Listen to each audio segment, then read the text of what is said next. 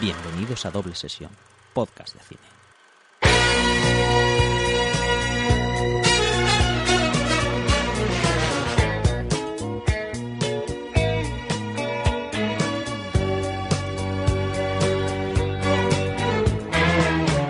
Hola a todos y bienvenidos al cuarto año de Doble Sesión, el podcast donde os invitamos a formar parte de nuestra mesa mientras hablamos de lo que más nos gusta. Yo soy Rafa Gambín y en la mesa tengo como siempre a Simón Domich Hola, ¿qué tal? y a Pablo Suárez. Hola, buenos días, buenas tardes, buenas noches. De nuevo nos juntamos el equipo original para iniciar un nuevo, un nuevo año. Nos juntamos eh, seis meses después. Bueno, tampoco, No, tampoco tampoco es eso. La fiesta navideña, las enfermedades navideñas, claro, el, las sí, comidas navideñas, las comidas, los excesos navideños, los las vacaciones navideñas, sí, todo. Todo lo navideño. todo lo navideño en general. Y bueno, hoy estamos aquí para hablar de Fargo, una película de los hermanos Cohen del año 1996. Pero antes de hablar de todo eso y de muchas más cosas, ¿quién nos va a recordar hoy el hashtag y las formas de contacto? Simón, ¿deseas? Empiezo yo, empiezo yo. Por favor. Un cambio después de cuatro años. Hemos empezado innovando para que los oyentes no se aburran. Es para mantener la llama viva de nuestro amor. He oído que se genera un hashtag con cada programa. ¿Cuál es el de este programa, Simón? Eh, bueno, esto ya estaba creado. Como Bueno, estoy tenido- intentando crear un poco de hype.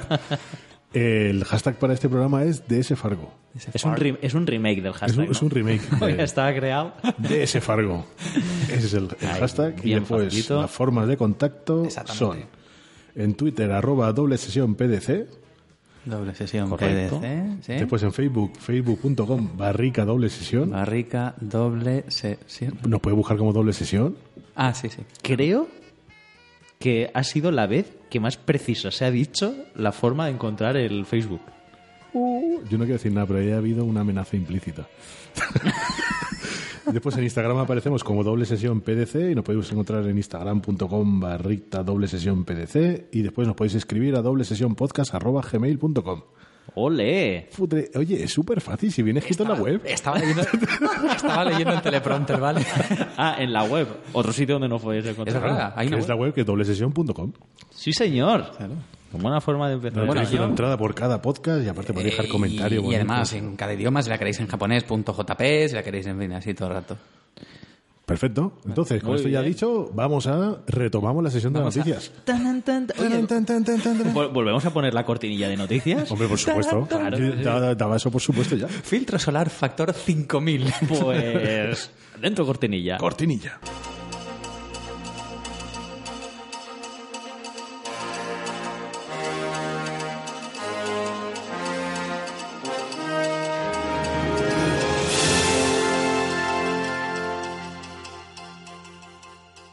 ¿Qué ha pasado en este tiempo de nuestra ausencia? ¿Qué no ha pasado? ¿Qué no ha pasado? Claro. Yo pongo sobre la mesa la compra de, por parte de Disney de Fox por 52.400 millones de dólares, que teníamos ganas de hablar de eso, Pablo. Como esto. ¿Sí, no? ¿Cómo eso? ¿Qué? Como estos 52 mil millones de dólares. Muy, ha sido muy radiofónico eso que has sí. hecho. Ha sido un gesto ahí. No sabemos si iba a hacer algo soez o... Pues la y verdad aparte, es que, eh, eh, que con eso viene también la nueva plataforma de streaming de Disney, Sí. que tendrá contenido de Disney y... Ah, no me había enterado yo de Sí, es ello. una amenaza nueva y aparte otra plataforma a la que tenéis que pagar. Que además, claro, ahora con esto llega, porque claro, con esta compra Disney se lleva todo lo de Fox y ahora, bueno, Disney To- todo lo de Marvel, todo lo de Marvel, todo lo de Miramax. eh, los Simpson, la franquicia Avatar, los X-Men, pero es que con, con esta, esta Todo lo de Lucasfilm también. todo y lo todo de Pixar. Porque recordamos, esto me lo dijiste tú, Rafa, y no lo sabía, que el episodio 4 era lo único que no tenían de Star Wars, ahora ya lo tienen todo Star Wars es de ellos. Y han dicho eso, que quieren retirar todos los contenidos de Marvel. ¿Les, de les- les- les interesa mantener el, el- el episodio 8? Eh, bueno, Bueno, ese melón. yo no lo abriría. Además que lo han pagado ellos, así no les queda otra. No, pero que eh, una de las amenazas yo creo que más grandes es la de la nueva plataforma, porque significa otro desembolso por nuestra parte. Porque ya tenemos Netflix, teníamos HBO, eh, Filming para algunos. Claro, eh, pero la, la movida es que el que ahora todos los contenidos de Marvel, obligatoriamente, si los quieres consumir, pues tendrás que Y los, de morir Disney, ahí. y los de Disney también. Porque Que además, son de pocos Disney. ahora. además creo que les van a retirar ya la licencia a los de Netflix, ¿no? Para hacer las, las series de Marvel que están haciendo de Sí, Daredevil sí, y demás. Creo que Bueno, que, este y- año. que igual no es mala idea, ¿eh? Sí, porque la verdad es que em- empezaron bien y creo que se vinieron tan arriba que, Sí. que todo ha sido una cuesta abajo constante. Porque estamos preparando un programa especial de, de Iron Fist. que ojalá llegue, no puedo esperar. que ojalá llegue, ¿eh? Hombre, la verdad es que es un panorama. No, tampoco, no quiero decir ni bueno ni malo, pero. Claro, pero también el problema es que volveremos otra Curioso, vez. ¿eh? Lo- lo de las plataformas de streaming online era bueno porque te- como que aglutinaba todo lo que querías ver en una plataforma. Pero ahora vamos a volver a tener como el de cambiar de canal de la televisión y, y- y lo- la gente que no estaba acostumbrada al, al sistema americano de televisión por cable que pagabas por canal o por, o por pack de contenidos desde el principio. Nosotros empezamos con eso cuando, las- cuando empezó después, cuando empezó ONO, ¿no? que te vendía los programas de si querías ver documentales, películas o tal. Pero Netflix fue como nuestra salvación porque era otra vez tener aglutinado todo lo que nos interesaba en un paquete, pero ahora volvemos a separar todos los paquetes. O sea, significa que vas a tener que pagar una cuota de, de Netflix si quieres ver la última, la segunda parte de Bright, que habrá gente que quiera verla. El, vas a tener que pagar HBO para ver Juego de Tronos o Westworld o lo que te interese, y aparte vas a tener que pagar Disney para ver contenido Disney y Marvel. Como la serie Pixar y Lucasfilm también. Y aparte también vas a estar pagando otra plataforma online porque toda la gente tiene Movistar o Ono. o- Bueno, Hombre, yo supongo que esto lo que suele ocurrir es que... Pero es, es otra vez volvemos a tener canales. No, pero lo que, O sea, lo- volvemos a tener lo que todo. supongo que acabará ocurriendo porque esto tiende a acomodarse con el tiempo. Me imagino que ahora habrán acuerdos entre ellos para que, por ejemplo, plataformas como aquí Movistar Bueno, Netflix, reúna contenidos, sí, porque es que ya no es tanto que ahora en una Smart TV tienes todo ahí con un único mando y no con tres Mm. mandos. Es que es el tema de pagar. O sea, la gente no creo que pague ahora tres eh, Netflix y Disney Play o como se llame y no sé qué. y no sé Sí, bueno, y sigue estando Internet, ¿no? Que es una fuente de... Y sigue estando Internet. Hombre, yo lo que realmente me, me, me preocupa es cómo va o, cómo propicia esto al cambio de modelo audiovisual, ¿no? Porque, por ejemplo, ahora estamos viendo que se están haciendo muchas películas eh, para Netflix, ¿no? Que directamente se estrenan en la, en la plataforma y es con, con este movimiento de, de Disney, tanto para el cine de salas como para el cine que se empieza a generar para para televisión o para, o para otros medios, Sí. pues cómo va a afectar al tipo de producto al que estamos acostumbrados, ¿no? Porque, porque creo que va a afectar, Afectará. puede afectar bastante. ¿eh? Va a afectar eso y aparte va a afectar después al... A, me imagino que al, al formato, ¿no? De que tenga cada cosa. Porque si estamos empezando a acostumbrarnos a, a- a- a ver un formato en Netflix, en todas las producciones de Netflix, tiene un formato como muy definido y puedes verles un poco el, De hecho, un el poco, pelo. un poco cansino. es un poco ¿eh? cansino, sobre todo a nivel de series y documentales, empiezan como a repetirse un poco en, en- en cómo, lo, cómo lo producen todos. Como que es muy igual, ¿no? Y Claro, sí, incluso pero tienen pero- un look como muy definido. O sea, ya, Sí. ya lo ves y sabes que es de Netflix. Bueno, esto eh, ahí... Y Disney teniendo una plataforma que puede crear contenido en streaming. A ver, esto eh, ya hablamos en alguna en doble, en doble sesión pasado. La UHD Alliance, está este comité que, ha- que estandarizó la emisión en Ultra HD, Que, que viven en un esteroide que, fuera. que- que viven en, como en la, en la nave esta de Wally, que Claro. están en, en órbita, pues están ahí todos, ¿no? Eh, ya sentaron unas bases técnicas. Me imagino que se volverán a replantear ahora que todo es más, eh, más definición y más historias. Pero el problema es que puede ocurrir, aquí es cuando me salen las canas y me enciendo la pipa de madera. El problema es que Disney tiende a acomodar los contenidos a los criterios modernos de cómo la gente lo los consume. O sea, es muy posible Sí, no, aparte se nota muchísimo. O sea, desde Es que muy- Disney se hizo con Marvel, se sea, nota muchísimo en, en- en el formato que tiene Marvel que ahora. nos, no tiene que extrañe, que nos extrañe que el episodio 9 seguramente lo hagan de una forma que salga lo mismo para una sala de cine que para un teléfono móvil, que estas cosas que se hacen ahora, que bueno, que si las hacen es porque dan dinero y, y están bien, que a mí no me parecen bien, pero bueno, pero sí que tienden eso, a acomodar los contenidos a los criterios modernos de, Sí. No, de yo, me, re- visionado. yo me refería más a la moral que detrás de cada película de Disney. Ah, Van con- Mar- Marvel y Disney se han ido también adaptando. Están cogiendo esa forma Disney, ¿no? Que todo tiene una ciclo de moral muchísimo más blanda y mucho más. Sí, yo creo que ha afectado a la industria de entretenimiento porque me da la sensación, sobre todo cuando he hecho repaso de, de este año, de lo que había visto y demás, me da cuenta que la mayoría de las decepciones, y ha sido, vamos, me he dado cuenta a posteriori, han venido por parte de Disney, ¿no? Eh, las películas de superhéroes y las películas de Star Wars, es decir, el cine entretenimiento que este año me ha parecido eh, con, con cero carisma, me han parecido películas aburridas, cuando eran películas a las que yo me estaba acercando precisamente para disfrutar y, y- y pasar un buen rato, ¿no? Pero la sensación ha sido de estar todas cortadas por el mismo patrón. Es decir, una sensación de, de que tienen una plantilla hecha y que lo único que van haciendo es cambiar el nombre de un personaje por otro. Sí. Y me han parecido películas, Y- y- y me han aparte- parecido productos, no películas. Justo. Es que eh, ju- eh, Disney te vende un producto y aparte te vende un producto que después genera otros productos. Entonces, por ejemplo, tú, eh, se ha notado en la última Star Wars, se nota qué personajes están creados exclusivamente para, Para vender figuritas para en, vender juguetes. en- en Navidad. Y en Marvel te está pasando lo mismo. En vez de tener dos personajes con cierto trasfondo y cierto interés y con cierto conflicto, ¿no? Con, con- con una ironía, traen un, una ironía y un conflicto cada, cada película. No tenemos dos, tenemos 30 personajes, todos ellos que pueden ser vendidos de manera separada eh, y con sus respectivos eh, accesorios y ninguno de ellos con ningún tipo de conflicto, ningún tipo de moral, nada. Pero curiosamente, todos ellos, tanto en franquicia Marvel como en franquicia Star Wars, planteados para sacar de ahí un spin-off. O sea, para estirar más. Pero es curioso, o sea, esto que, que decís, eh, yo creo que es así, pero no para de ganar dinero. No es para de irles bien y, han- No, pero es y que el por- movimiento, como el de Fox, Pero es, es exactamente ese, modelo el que, el, que, el que van a imponer en todas las producciones. Es el modelo para crear negocio. Pero es que una vez más es la gente la que marca eso. Y, la, y es que el, el cine, por ejemplo, es como se ve hoy en día. Es que se ve así. El cine, el cine ya no es un medio al que enfocarte totalmente. Es que no lo es. O sea, el cine, entendemos cine como cine de estreno, cine de comercial, de salas. Es un contenido pasivo que está ahí y que igual lo puedes estar prestando atención, como que no. Y luego vuelves a la película y si no te has perdido un demasiado. Entonces, Sí, pero el, eso ocurre hoy. Sí, pero al final el, el espectador sí que tiende a exigir un poquito más. O sea, yo no conozco a nadie que diga, no, sí, me han gustado todo lo que ha sacado Marvel últimamente. O, me- o me, o me ha gustado de manera excepcional todo lo que ha salido este año de Disney. Nadie. Pero el problema es que con- confunden el criterio del espectador con, el precio, con el- la, venta de taquilla. Entonces, si yo voy a ver una película, tengo que, tengo que pasar por caja, sí o sí. Entonces, eso ya es un voto a favor de, esa, de, de que sigan habiendo esas producciones, lamentablemente.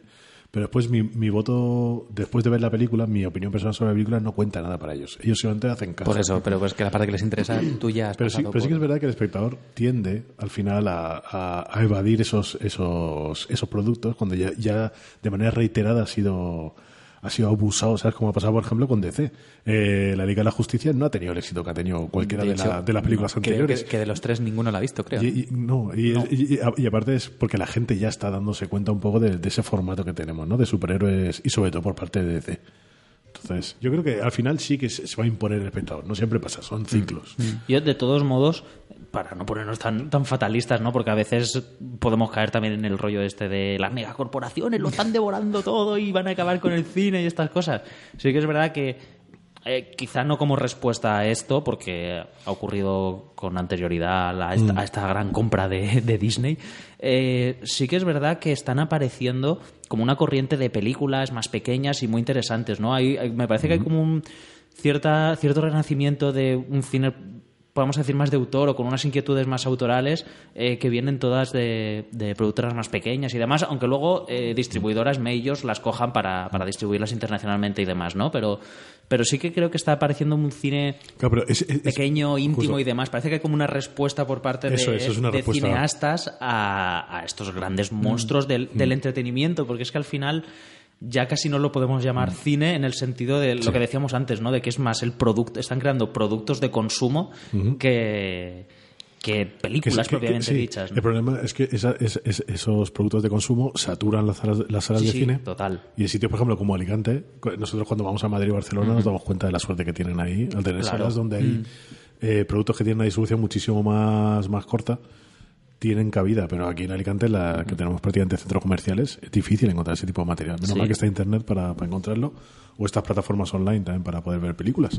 Pero sí, es verdad, es, es resultado de eso. O sea, yo también lo he notado. O sea, este año, lo hablamos antes cuando veníamos Sí. aquí hacia casa de Pablo, no ha sido un año eh, excepcionalmente bueno en películas, pero tampoco es un año malo. Ha salido un montón de cosas independientes. Inter- interesantes, Interesantes. Y es como, yo podría decir que ese primer año, los últimos dos o tres, en el cual veo que ha habido de manera continua un goteo de, de producciones interesantes independientes, Sí, de circuitos más pequeños. A lo mejor en, en la década de los 90 o algo así teníamos a lo mejor algunas películas con, con calidad, pero era como siempre películas como de, de primera fila y películas de estudios y directores como con nombre, ¿no? Directores así como potentes, incluso gente como, como Danny Boyle, ¿no? Que ha, ha acabado pues eh, siendo pues un director de, de unos estudios grandes y demás. Pero ahora eso, ahora es como que hay pequeñas peliculitas, pequeños Sí. autores de pequeñas productoras que son súper interesantes y que le están dando eh, un oxígeno muy Y- bueno, ¿eh? Y se están reivindicando de cierta manera, porque se les da, se les premia, se les da publicidad. Sí, porque además ocurre una cosa muy curiosa. Eh, de lo que decimos, ¿no? Del, por ejemplo, el monstruo Disney,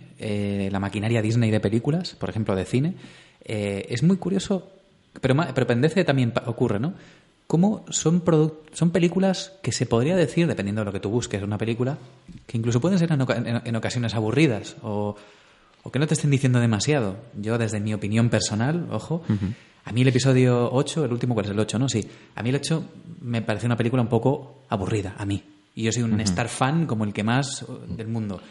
Pero y sí, puedes decirlo. Tengo un, sable- tengo un sable láser detrás mío. No, no, no, no. Iba a decir que no, no- no hemos hablado, o sea, es un- es un melón que ninguno de los tres hemos querido sacar, el del episodio 8, porque todos nos No, pero bueno, Star Wars. pero sin, sin ir más allá, pero sí que es verdad que, que con las inquietudes que cinematográficas que tenemos, esto es así, a mí me ha parecido un poco, un poco, bueno, se me queda un poco corta la película en muchos aspectos. Pero sin embargo, ha hecho un montón de caja, ha funcionado muy bien, aseguro que ha vendido un montón de juguetes y más ahora en Navidades.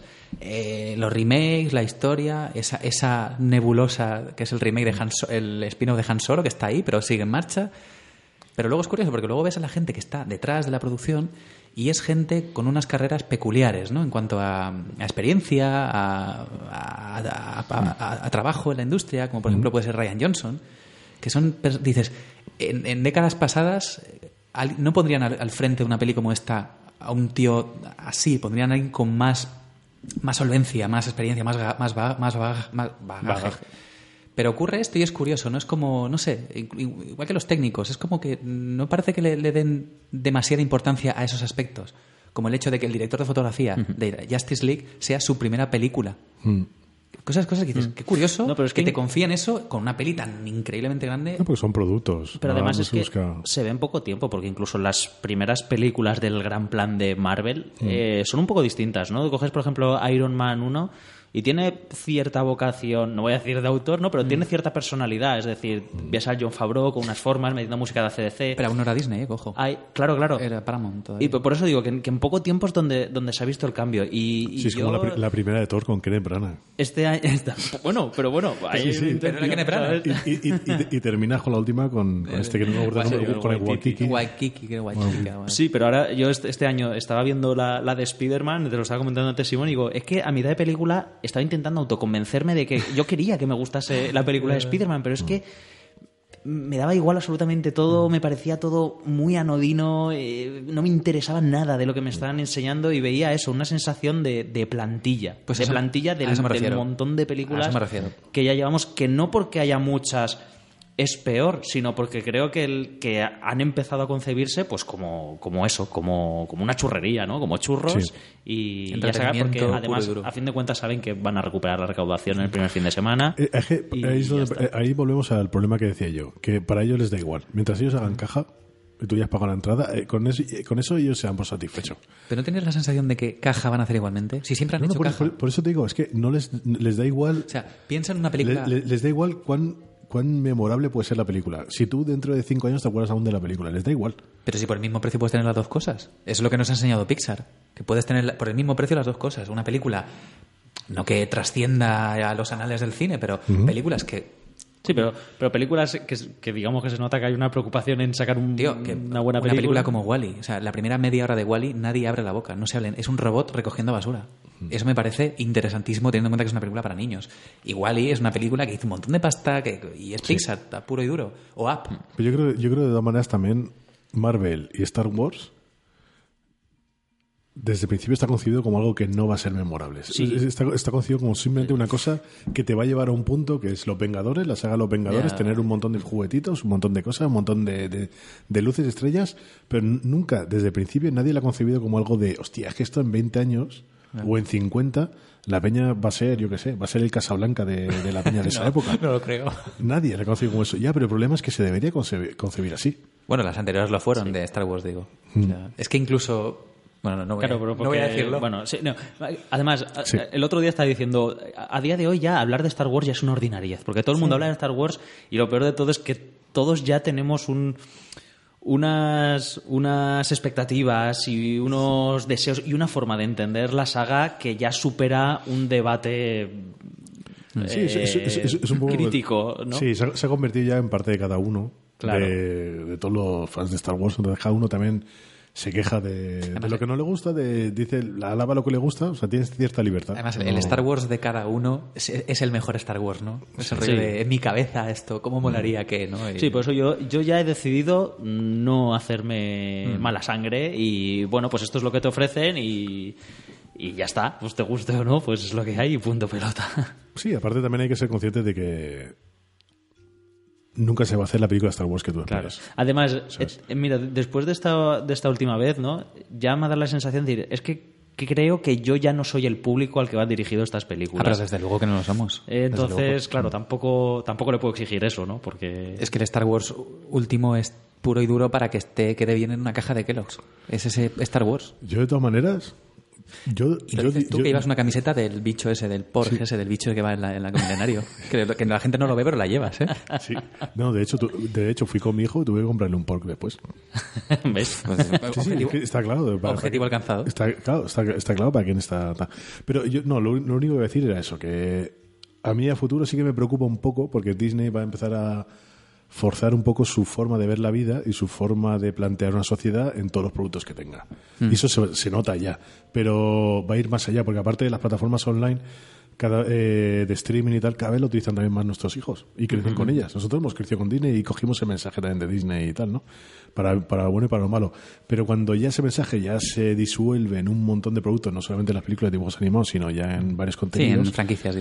Eh, a mí me preocupa. Sí, Y al final es, estás educando a los nuevos espectadores a un formato determinado, Eso a un es. tipo de películas, Justo. a un tipo de contenidos, etcétera, que luego es lo que les va a chocar cuando vayan a una sala de cine el no encontrarse Y sobre eso. todo la educación implícita que hay a la hora de consumirlo. Este rollo de, de hoy de que ves una película, le echas un vistazo al móvil, contestas el WhatsApp, miras Instagram y, si vuelve- y vuelves a la película y tampoco te has perdido mucho. O sea que este rollo de tan de ahora, que bueno, yo lo veo un poco Bueno, antes, antes, preocupante. antes de caer en el tono pureta, en el que Sí, sí. creo que Hay que- estamos hay- cayendo. Hay, que- hay- sí, hay que evitar eso. Yo solamente quería, mi mensaje era, me da miedo el futuro de, de Disney controlando tanto material. Sí, yo, cre- yo creo que siendo, teniendo ese monopolio. que eso va, va, va a suponer un cambio muy notable en la industria del entretenimiento. Sí, aparte teniendo la plataforma, es otra plataforma. Eso lo dice ahora. Cuando hagan la de la de Indiana Jones de Disney, verás la que- cara que nos va a poner aquí el Rafael. Me volveré a cagar en todo. Bueno, Ahora, como, como un cabrón, estaré en la sala ahí. ¿Eh? Claro que sí. Hombre, Mejor que la última, no, peor que la última no creo que sea. sea. Bueno, yo ya no me atrevo a decir eso.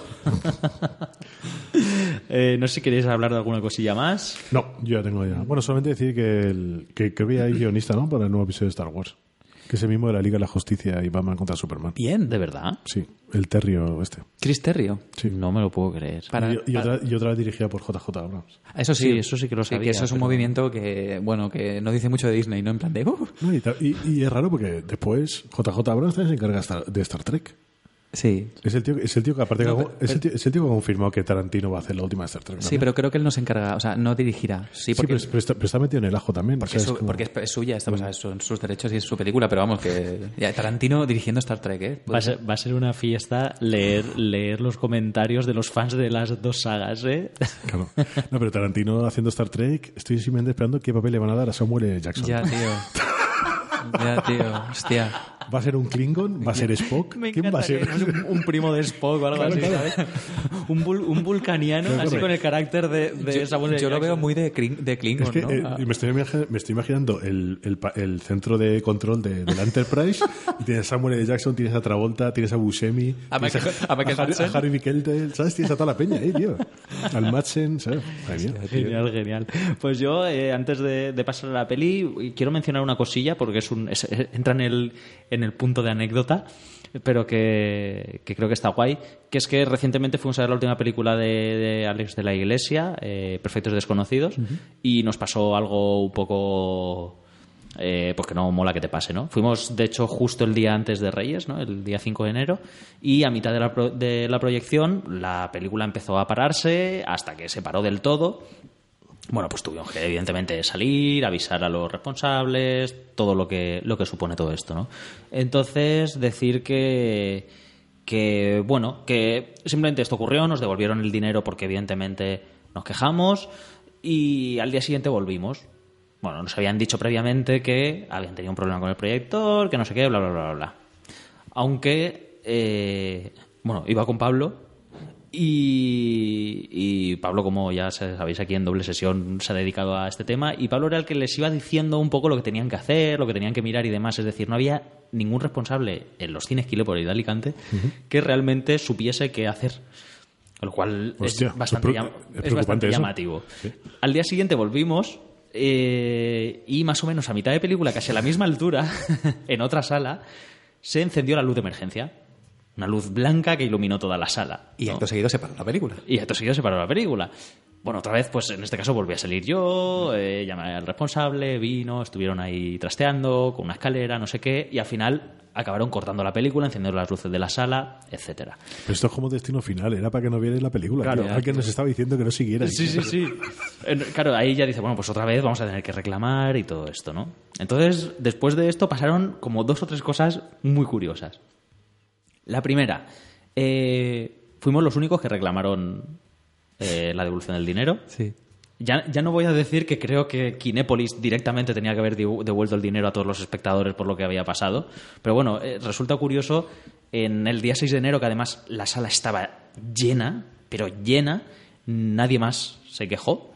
Entonces me di cuenta de, de lo que el cine supone para, por decirlo de alguna forma y no es despectivo, el espectador medio, ¿no? La gente que va allí a entretenerse un rato. O sea, le da igual que se le encienda la luz de emergencia durante 20 minutos, que la película se corte y que demás. Entonces, esa sensación de lo que hablamos, ¿no? Es gente que ha venido a consumir algo sin más.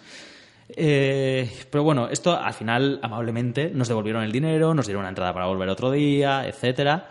Eh, pero esto desencadenó que eh, Carmen, mi pareja, puso un comentario en Twitter mencionando a Alex de la Iglesia y mencionando a Kinépolis. Eh, entonces, bueno, aquí vimos hasta dónde pueden llegar las redes sociales. El propio Alex de la Iglesia se puso en contacto con Carmen, le pidió que le siguiese para poder escribirle por privado. Entonces estuvieron escribiendo por privado, ella y Alex de la Iglesia. Alex de la Iglesia eh, se molestó personalmente.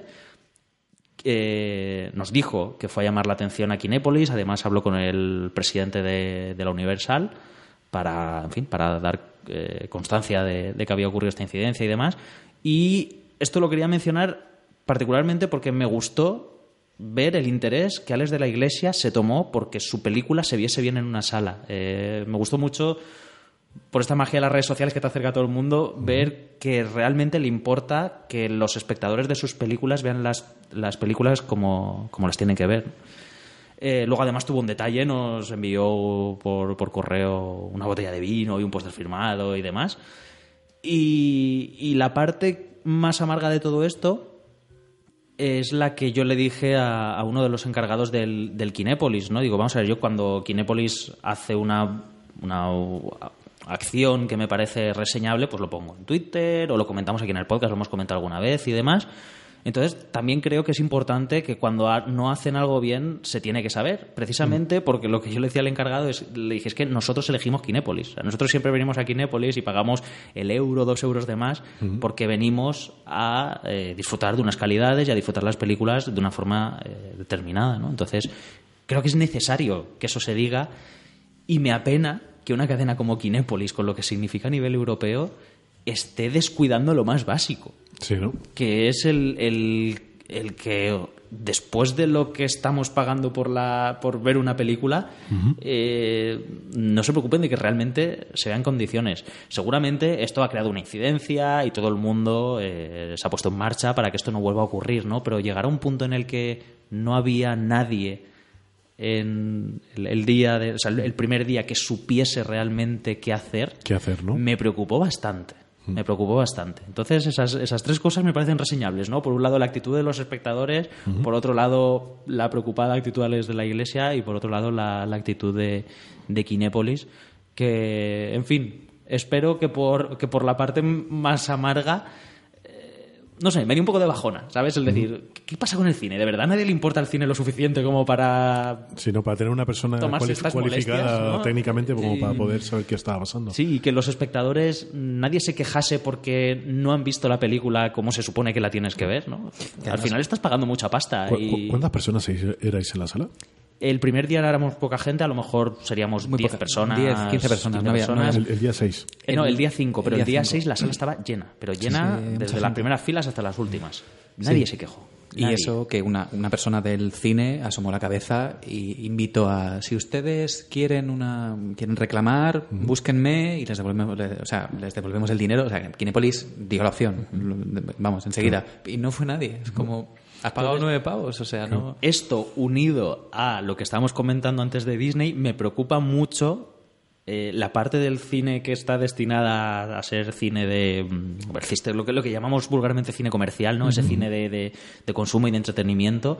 Al final me dio una imagen, me, da- me está dando como una imagen muy deteriorada y como de muy poco interés Sí. por parte de todo el mundo, ¿no? Y, creo pues que, que- es una parte esencial del cine. Pero yo creo que desde hace tiempo ya que las, las cadenas de, de, de- de salas de cine, de las grandes, de las comerciales, Kinépolis, Cinesa y tal, llevamos ya tiempo quejándonos de ellas, ¿no? Un poco de la dejadez que tienen, que simplemente es un modelo de negocio. Que, por ejemplo, en la zona de, de comida es como si fuera el duty free, que es, igual metes la entrada, tienes que cruzar toda la zona con Totalmente. merchandising de todas las películas y tal. Ya hace tiempo que nos quejamos de eso, pero, pero va exactamente de la mano de lo que estamos diciendo antes, ¿no? Que ya es un producto, es un negocio. Es que además, sí, sí, sin volver a peinar canas ni fumar en pipa, esto, eh, pero no es malo, es que es lo que hay ahora, o sea, Sí, es el formato ahora. es el formato de ahora y eh, es que es verdad que nadie dijo nada, pero es porque yo creo que es que, aparte de que el cine no está de moda, es el rollo de que, bueno, igual que un día se te para el, el- la tele por cable en casa y reinicias el router y llamas al servicio técnico, pues aquí igual, es como se paró, eso unido a que lo que ocurrió no deja de ser una consecuencia en lo técnico de que realmente no es culpa del... A ver, lo es y no lo es. No es culpa del, del- de los empleados de Kinépolis. Es- Los, los empleados de Kinépolis están haciendo tres, cuatro, cinco cosas cuando deberían hacer una, ¿no? Claro, pero es responsabilidad de Kinépolis Es tener, tener alguna persona claro. que Es sepa. responsabilidad del exhibidor tener una persona que esté ahí si ocurre algo. Claro. Lo que pasa es que, claro, como se han estandarizado las cosas en la dirección en la que se han estanda- estandarizado, que es tan sencillo como conectar un USB y darle a play, Mm. Eh, pues bueno, que no, no es excusa, ¿eh? debería, por eso mismo debería ser más fácil. O mm, estar en, en remoto con alguien que te diga, ya está, lo miro y lo arreglo. Sí. Pero no fue así, entonces si ocurre esto en una- un exhibidor grande, como una cadena grande como es Kinepolis, pues bueno. Yo de todas el 6 fui al cine también, a los Kinépolis, a ver Ferdinand y no tuve ningún problema, menos Sí. 150 niños gritando en Ya, la bueno, ya, que igual me hubiera quedado en una sala de Alex de la iglesia nos- sin ver películas. Nos dijeron que estaban teniendo problemas en más salas. Claro. eh, o sea, que era- No, pero O sea, no, en- todo esto sin querer demonizar a la cadena Kinépolis no, no. porque lo normal es que todo esté perfecto siempre, ¿no? Pero Sí. que pero que bueno, que me llamó la atención, ¿no? Que además nos dijeron que habían estado teniendo problemas varios Sí. días y que, en fin, no haya la preocupación por parte de Kinépolis Y Bélgica, que creo todo- que es la central sí, de todo hay- poner todo solución hay a que estas decir que los- las dos personas que nos atendieron fueron súper amables, Sí, sí, nos sí. atendieron de la mejor forma posible, nos dieron facilidades, nos explicaron, hablaron. Fueron, Entonces el tema es, no habéis terminado de ver la película aún. Sí, sí, la vimos, la vimos. sí. La, segunda vez la cortaron un momento, pero luego la película continuó. Vale, vale. Pero la primera vez, por lo visto, el proyector era el que tenía el problema y no, no Sí, pudo seguir la entonces fue como... es- no, no- no se había ocurrido nunca, ¿no? Y volver a casa sin ver la peli. O sea, era como, qué raro esto, ¿no? Es como, qué extraño. Pero bueno, esperemos que... Muy bien, está muy bien que Ale de la iglesia haga eso, que se preocupe de sus Pues sí, espectadores. Eso me gustó. Es una pena que no se preocupe el contenido de sus películas. Pero... Un saludo, Alex. Saludo, ¿eh? Bueno, pero No, oye, que- pues eh, eh, yo la verdad es que las dos películas que se han estrenado este año de Alex de la Iglesia me han gustado mucho, ¿eh? tanto El Bar como Perfectos Desconocidos. El bar tengo que decirlo que la vi porque un compañero nuestro trabaja, trabajó en esa película y la vi ahí en su casa, me la recomendó y la- tengo que decir que me gustó. Yo, eh, además, Sobre todo con el mendigo me lo pasé muy bien. sí, el desmadre final, que sabemos que Alex de la Iglesia suele desmadrarse al final, pero eh, el desmadre esta vez me parecía que estaba genial y que iba, y que iba Pero, muy pero bonito aún, no, aún no puedo con Mario Casas, tío. Hay algo con Mario Casas y yo que no Sí. podemos. Bueno, depende del papel. Sí. Bueno, dicho todo esto, vamos a hablar de Fargo, de los hermanos Cohen, y para ello viajamos a Minnesota. Vamos a ponernos los anoraks. Minnesota Nice.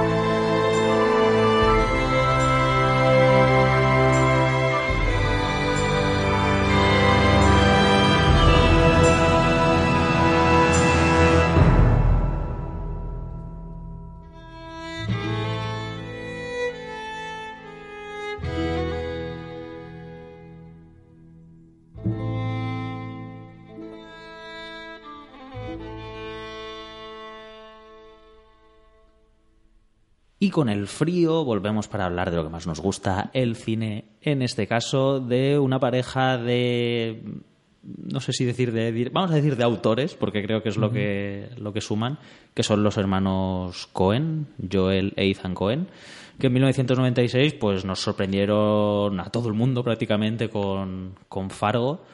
Eh, yo la que diría que hasta el momento fue su mejor película y casi me atrevería a decir que es la mejor película de su carrera, la, la más redonda. Así un poco a bote pronto, ¿eh? tampoco lo he reflexionado mucho. Te ha- venido muy arriba, ¿eh? ¿Afirmarías eso? Pero yo me atrevería, me atrevería a decir que, que sí, ¿no? Fargo me parece que, que recoge mm, toda su esencia eh, en un producto muy, muy, muy redondo. Y, y bueno, paso estamos aquí para, para hablar de ella. Son palabras muy grandes esas, ¿eh? La verdad Sí, es que yo me sí. Aparte con la, con, la carrera, con la carrera de los Cohen. No me, lo, no me lo esperaba, pero la verdad es que sí que es verdad que es de... Supongo que se, se tenían un par antes, ¿no? De películas, pero supongo que esta película los puso un poco en, la, en el panorama, ¿no? Más... Yo creo Bueno, que es un punto de inflexión, ¿no? Sí, Creo bueno, que- aparte con los Oscar. Además, creo, creo que recoge, digamos, todo lo que habían sembrado ya, ¿no? Porque además, cuando, cuando los Cohen hacen esta película, ya son los Cohen. Sí, es decir, ya todo, el- todo el mundo los conocía, ya tenían Muerte entre las Flores, eh, ya tenían Arizona Baby, Mala Sangre. eh, ¿Mala Sangre? No, No, eh, eh, Sangre Fácil. Sangre fácil. Iba a decir malas tierras, ¿no? Sangre fácil. Y bueno, y algunas medio rarezas, ¿no? Como Barton Fink y, Sí. y El Gran Salto. De hecho, venían del Gran Salto, ¿no? El gran salto, hostia. De trabajar con Bruce Campbell, ¿eh? Ojo. Sí, Bueno, he leído en los créditos que yo no lo sabía que en Fargo sale Sí, Campbell, sí, que es el, el de Sale- la, sale en la tele. en la tele, El de la sí, tele, sí. sí, sí. Y, y bueno, yo creo que eso, que en, que en esta película pulen eh, todas las, las cosas que quedan por pulir, eh, redefinen un poco su estilo y marca su carrera ya para, vamos, hasta, hasta, la, actual, hasta la actualidad. Sí, ¿no? Les da después la libertad de hacer el Gran Lebowski. Sí. De hecho, de hecho eh, pensaban hacer Gran Lebowski antes de, de Fargo, pero por problemas de agenda con, de Jeff Bridges no la podían hacer y en, en, el, en el hueco colaron Fargo y, y me alegro, y me alegro mucho, la verdad. Eh, me ha gustado muchísimo. A mí Fargo es una película que siempre me ha gustado mucho, pero me ha gustado mucho volver a verla para, para doble sesión. Creo que aún le, le he sacado más valores y, y me ha reafirmado. ¿no? Sí, porque hay que decir que ha sido un parto difícil, ¿no? No estábamos seguros de hacer Fargo al principio. Sí, casi salió de rebote. Sí, al principio estábamos todos como, ¿qué película hacemos? Y cogimos una lista de varias películas. El Capitán América de la Canon, películas así. Pero al final, ¿qué hacemos? Algo, algo que no os perdonaré nunca. Los Masters del Universo. Master del Universo, Delta Force, y dijimos, O- over the top. Alien Nation. Alien Nation también. Pero, y, y eh, ya digo, yo soy más de Barton Fink, pero soy más de Barton Fink. Qué moderno eres, de verdad. pero, eh, pero tengo que decir lo mismo. Ahora que he tenido que revisionar Fargo para, para doble sesión, me ha gustado muchísimo. Venga, va, no sé, aquí la nota discordante. Yo- No, no, si tienes que serlo, sélo. Ya sabéis que, que yo era un poco la, la- la oveja nigger en todo este asunto. No porque no me guste, me encanta Fargo, pero bueno, eh, pensaba que no estaba, que no, os vi como muy seguros, eso me hizo dudar. Y sí que es verdad que no he, no he visto nada nuevo, me explico, porque Fargo es una película que yo siempre tengo ahí, siempre es una película que está siempre ahí, que me encanta Fargo. Eh, y sí que es verdad que tiene, bueno, tiene un, Tiene algo. una serie, tiene, tiene Fargo, Tiene algo. una serie de cosas interesantes que, como siempre, ¿no? Siempre que la, la veo con el punto de vista del programa, ¿no? Siempre saco, ¿no? Acabo sacando. Y es verdad que no había visto, quizá porque no me había esforzado tanto para verla y sí que me, ha- me han gustado. Lo que, he visto, lo que he visto esta vez me ha gustado en Fargo. Eh, pues sí, yo eh, ya digo de, de antemano un poco la- las sensaciones que me ha dado, porque, en fin, todo lo que diga va a ir un poco en, ese, en esa línea. Me ha hecho concebirla como algo que igual alguien ya lo ha, ya lo ha nombrado así, pero yo no lo sé. Que la, crearía una, una categoría para Fargo que fuese post-western. ¿Sabes? Me ha dado la, la sensación, o sea, por un lado me parece que es una película que, que es profundamente norteamericana, es decir, que coge los valores norteamericanos, les da la vuelta, los desmitifica y juega mucho con, con muchas cosas de la cultura norteamericana, o por lo menos de los clichés de la cultura norte, norteamericana. Y, y habla, o sea, si, si el western es esa época que ya hablamos, como hablamos en Sin Perdón, de que son los cantares de gesta de, de los norteamericanos, en Fargo me parece que trata esa época tan poco tratada que es una vez que los, que los colonos llegan, se instalan en América, ocurre todo lo que ocurre, la gran guerra y todo este tipo de historias, es, vale, ¿y qué pasa después? Es decir, cuando ya digamos se acaban las aventuras, los cimientos ya están puestos y entonces se empieza a establecer la sociedad, ¿no? Sí, ¿no? Como el día siguiente de la gran fiesta. ¿no? Entonces- Es como te toca Claro, sí, sí, sí. limpiar la casa y quedarte aburrido por la tarde. Y creo que es muy, no, muy, muy- sí, pero es exactamente eso. Y además es muy consecuente porque los como decía antes, es como que liman un poco sus excesos visuales, ¿no? Y hacen una película como Es muy, plomiza, muy- muy sobria. muy estética, Sí. o sea, muy estética, muy estática y muy estética también, ¿no? Muy como muy equilibrada, tiene toda un- una especie de hay como de fondo un- una especie de, de- de- Bueno, pues de que- amargura y de Pero es que ta- tanto el director de fotografía, ¿no? Roger Dickens, eh, Que ahora hablaremos que, de Dickens. claro, que ellos eh, y de su abuela eh, querían transmitir ese, ese día a día que tiene la gente de, de la zona de, de Dakota, del norte y tal, que es todos los días es gris. claro. Y entonces también eso conforma el carácter de la gente que vive ahí. ¿sabes? Y, y- y te cambia un poco el chip. O sea, no eres una persona. Te conviertes un poco más huraño y más, más casero y acabas todos los putos días comiendo en un buffet. Eso, como hacen los personajes. pues, es- eso que dices me parece súper importante porque abre la línea de lo que por donde quiero ir, ¿no? Que es la importancia del entorno. Es decir, Sí. muchas veces en, en broma, hablando entre nosotros, hemos dicho, cuando alguien llega, pues como en este caso, a Minnesota, y durante 300 días al año hace un tiempo de perros, Mm. es decir, el, el primero que llega allí, ¿por qué se queda? A ver si es como el peor sitio del mundo, ¿no? Ah, pero por ejemplo, hay que recordar también que esa zona, esa zona está llena de escandinavos, porque le- Claro. de- está lleno de suecos, eh, está lleno de noruegos. Y que no, que Peter Stormare, ¿no? También se dedicaba incluso Sí, a sí, visitar sí. zonas de. Y, se por ejemplo, solamente como un dato anecdótico, la gente de ahí consume aún más pescado fermentado que los propios suecos. Entonces son aún más suecos que los suecos. Son más suecos que los suecos. ¿eh? Y es por ese tipo de clima también, ¿no? Que viven ahí un poco. Claro, pero tiene mucho, con, mucho que ver con eso que has dicho, ¿no? Con cómo el entorno al final acaba configurando un carácter, ¿no? O- y un, un carácter y una forma de, de vida. Sí. Y, me- y, no sé, me da la sensación de que la película va mucho, va mucho por ahí, ¿no? Eh, Tú, tú dices que es un western. Para, para mí, por ejemplo, yo Fargo, un cuando. post-western. Post-western, ¿no? Yo, cuando la terminé de ver, me di cuenta que en verdad. Fargo es el perfecto grial para las películas de Antena 3 de la hora de comer de los domingos. Todas las películas de las tres y media, cuatro y media anhelan ser como Fargo. Son todas sobre problemas pequeños locales en pueblos americanos Anhelan muchas cosas, sí. y intentan llegar a ser Fargo, pero no tienen ni ese tono humor ni nada, ¿no? Pero podríamos decir que Fargo es esa especie como de de grial, el- ¿no? Que ya todos ideal, intentan, ¿no? claro. La es- idea de- Claro. ¿Te imaginas estos tíos ahí que llaman a Sharon Doherty, ¿no? Diciéndole, ¿has salido ya de las drogas? Pues vente, vamos a hacer una película, va a ser como Fargo, ya verás. Tal.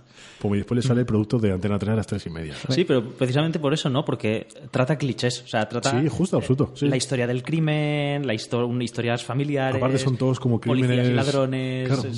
son como cosas muy estándar, pero es lo que me gusta, ¿no? Que es como que a, a eso, que ya todos conocemos, como que le quitan, le van quitando las capas de, las capas bonitas, las capas brillantes, ¿no? Y te va enseñando a lo mejor, en cierto sentido, el por qué, ¿no? Porque, porque esos clichés han trascendido de esta forma, ¿no? Sí. y no sé la, la- la importancia o la forma de gestionar la violencia en esa tierra. Aparte, ¿no? que creo que es muy importante para la película que aparte de lo que te ofrece es algo muy, muy eh, común. Son, es un crimen como muy común para nosotros, ¿no? De como es- esos sitios interiores que incluso podrías trasplantarlo a España, ¿no? En, España, en esa España también rural de interior. Tienes como crímenes muy... que todos, todos, todos los hemos visto ahora en la tele o en programas estos de, de su- eh, sucesos y Bueno, tal. la, la que las zonas decir, ru- rurales o apartadas reúnen eso, ¿no? Pero precisamente Sí. por ese, Y a veces por reúnen ese esos personajes ese aislamiento. Sí. Claro, pero es que en esta peli lo interesante, que tiene que ser maravilloso cuando quieres hacer una película desde el lado de los cineastas, y te viene tan de cara el escenario, porque Fargo en sí, bueno, eh, Minnesota Mm. en, en general es, es, es- es uno más de la peli, o es, es quizás el, el personaje de la película. No, de hecho, el título está claro, Fargo. Eh, está claro, ¿no? Eh, es muy interesante. eh, lo que para mí más intenta hablar a Fargo, o no, me intenta, no te lo cuenta, es cómo en estas zonas se trata la ambición personal. Sí. O las ganas de. la necesidad de. no sé si mejorar o escapar, yo creo que es más escapar. Pero es el rollo de. esto puedo conmigo. ¿Qué, hago en este sitio gris? ¿Por qué, por qué vivo aquí? ¿Sabes? Y, y haré lo que haga falta. O sea, hasta Claro, porque más- además, vuelvo a insistir, o sea, son, son valores que asociamos mucho a los norteamericanos, ¿no? El rollo de Mm. la ambición por un Sí. negocio, por lo que sea, ¿no? Pero la ambición, la importancia de tener ambición, eh, la, la presencia de la violencia, la familia, que vemos varios núcleos familiares a lo largo de, de toda la película. el reconocimiento. En este caso, sí, el reconocimiento. rodeando a Jerry. Que y, luego, es- y luego personajes como un sheriff, Sí. Unos cuatreros Sí. que vienen de fuera y que la lían.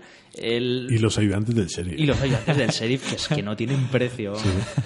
Y bueno, por ir introduciendo en, en esta línea, me, gust- me gusta precisamente mucho cómo empieza la película, ¿no? Con esa, esa niebla, que es como ese, ese lienzo vacío, que poco a poco va revelando un coche que se va acercando, ¿no? Que recuerda un poco a las caravanas de los pioneros, porque además llevan el remolque, el, el otro coche, El y demás, y cómo va, entre comillas, arrojando un poco de luz, y en el siguiente plano vamos descubriendo que ya aparecen los caminos, las señales, o sea, es como, en, en- en esa, en esa pequeña introducción, es como el camino de los pioneros recién llegados hasta establecerse, ¿no? Aparte, es, es- eh, para mí es una alegoría perfecta de cómo va a ser la película. El coche en sí es como la historia, ¿no? La trama. Y la carreterica, hay un momento que desaparece el coche y vuelve a aparecer grande Sí. Con un subidón de música. Y triunfante, sí, Claro, sí. claro. Y es como Fargo. Fargo, para mí se ha ido construyendo, se va deshilachando como lentamente la trama.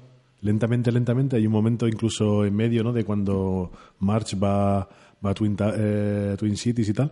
Y como que se aparece un poquito la trama con otra trama paralela y tal. Y de repente vuelve ya con, con un desmadre de- de- entre violencia y tal, de sopetón. ¿No? Que es cuando ella descubre el coche, a partir de cuando descubre el coche. Claro. Que es casi de repente, era, era casi un poco como eh, El silencio de los corderos, ¿no? Cuando eh, Jodie Foster va a casa de Buffalo Bill.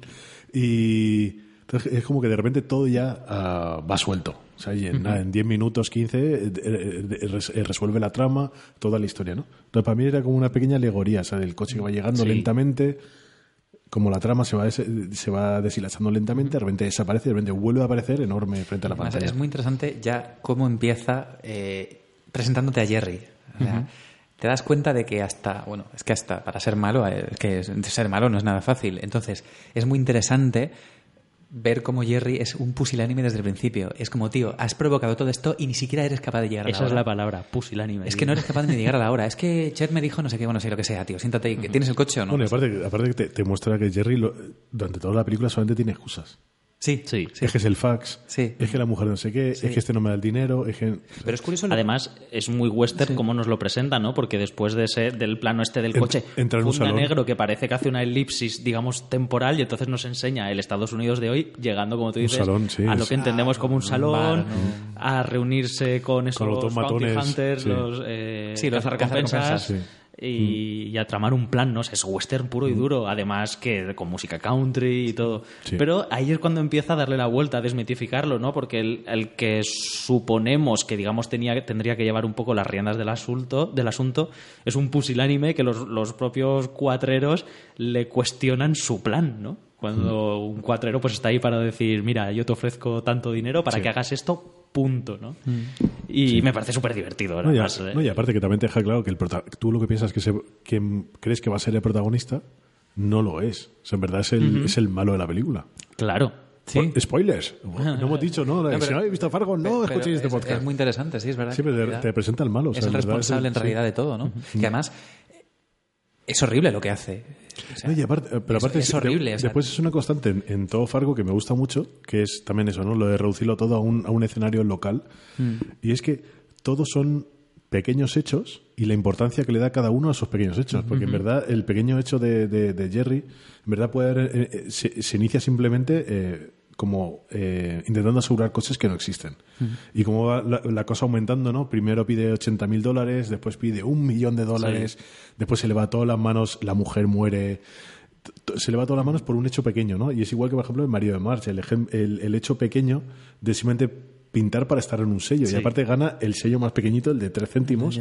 Pero para él es una victoria. Entonces me gusta que sea lo- esos paralelos de las pequeñas Sí, la- cosas. la importancia que le la da cada importancia que le da uno cada a uno, las ¿no? A, cosas, la- a las cosas y. y- Porque... y- No, no, sí, sí, no, perdona. y que de ahí, después de vienen hechos muchísimo más grandes para cada uno de los personajes, pero de un hecho pequeño, ¿no? Además, esas cosas que estás comentando, eh, rescato otra vez la idea de que lo, o sea, lo importante es como el, el asentamiento, ¿no? O sea, son cosas que, que digamos, eh, una vez que una sociedad viajera, como siempre nos muestran los westerns, ¿no? Que lo importante siempre es el viaje, la- lo, lo que supone en sí, una vez que te asientas, es muy importante y genera mucha angustia el encontrar tu sitio en ese sitio, ¿no? Incluso el, el hecho de que Jerry quiera montar una cadena de parkings, ¿no? El, el- Sí. el parking en sí es llegar y, y- y encontrar, digamos, tu plaza y tener tu sitio donde quedarte, ¿no? Entonces, Jerry me da la sensación de que es un personaje, eh, porque creo que en- en- casi podemos decir que los personajes se dividen en adaptados e inadaptados, y Jerry es ese personaje que vive en una angustia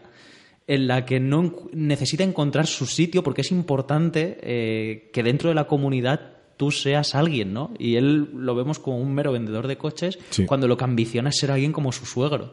Lo único es que en lugar de hacerlo como su suegro a base de trabajo, intenta llegar por la vía rápida, ¿no? Que es Sí. con urdiendo este plan loco que evidentemente no, no, no puede No, incluso lo ves cuando va a hablar con su jefe, ¿no? Que está viendo el partido de hockey, su jefe comiendo una hamburguesa y le pide la, y le pide una entrada para, para el estadio y a- todo el mundo lo trata mal. Rollo de, "¿Qué está Además, contando, tal?". hay, hay un- me gusta mucho la, la escena antes, ¿no? Cuando está negociando con este cliente. En el matrimonio. O sea, el, el carácter ese de los dos, tanto el cliente como él, están soportados, está, están eh, dispuestos a soportar el, el que se estén tomando el pelo mutuamente, es decir, que Jerry se lo está tomando a, a- a ellos y aguantar esa situación de como de mm, de, de- de depresión y como que te están engañando, que sabes que te están engañando, pero Sí, al, al final, al- al Pues sí. final ceder, ¿no? Porque cuando le está echando la, la bulla al cliente, Jerry está como aguantando ahí el tirón sabiendo que, que al final el propio cliente va a ceder, ¿no? Y Sí. el cliente, después de toda su réplica,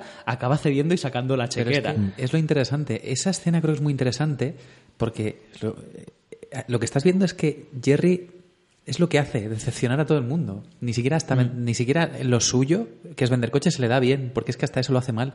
Y es muy interesante que él se quede callado, como un niño con un perrete con las orejas bajas, recibiendo del cliente, cuando al final es verdad que le, que le, le paga, ¿no? Al final le, le compra el coche.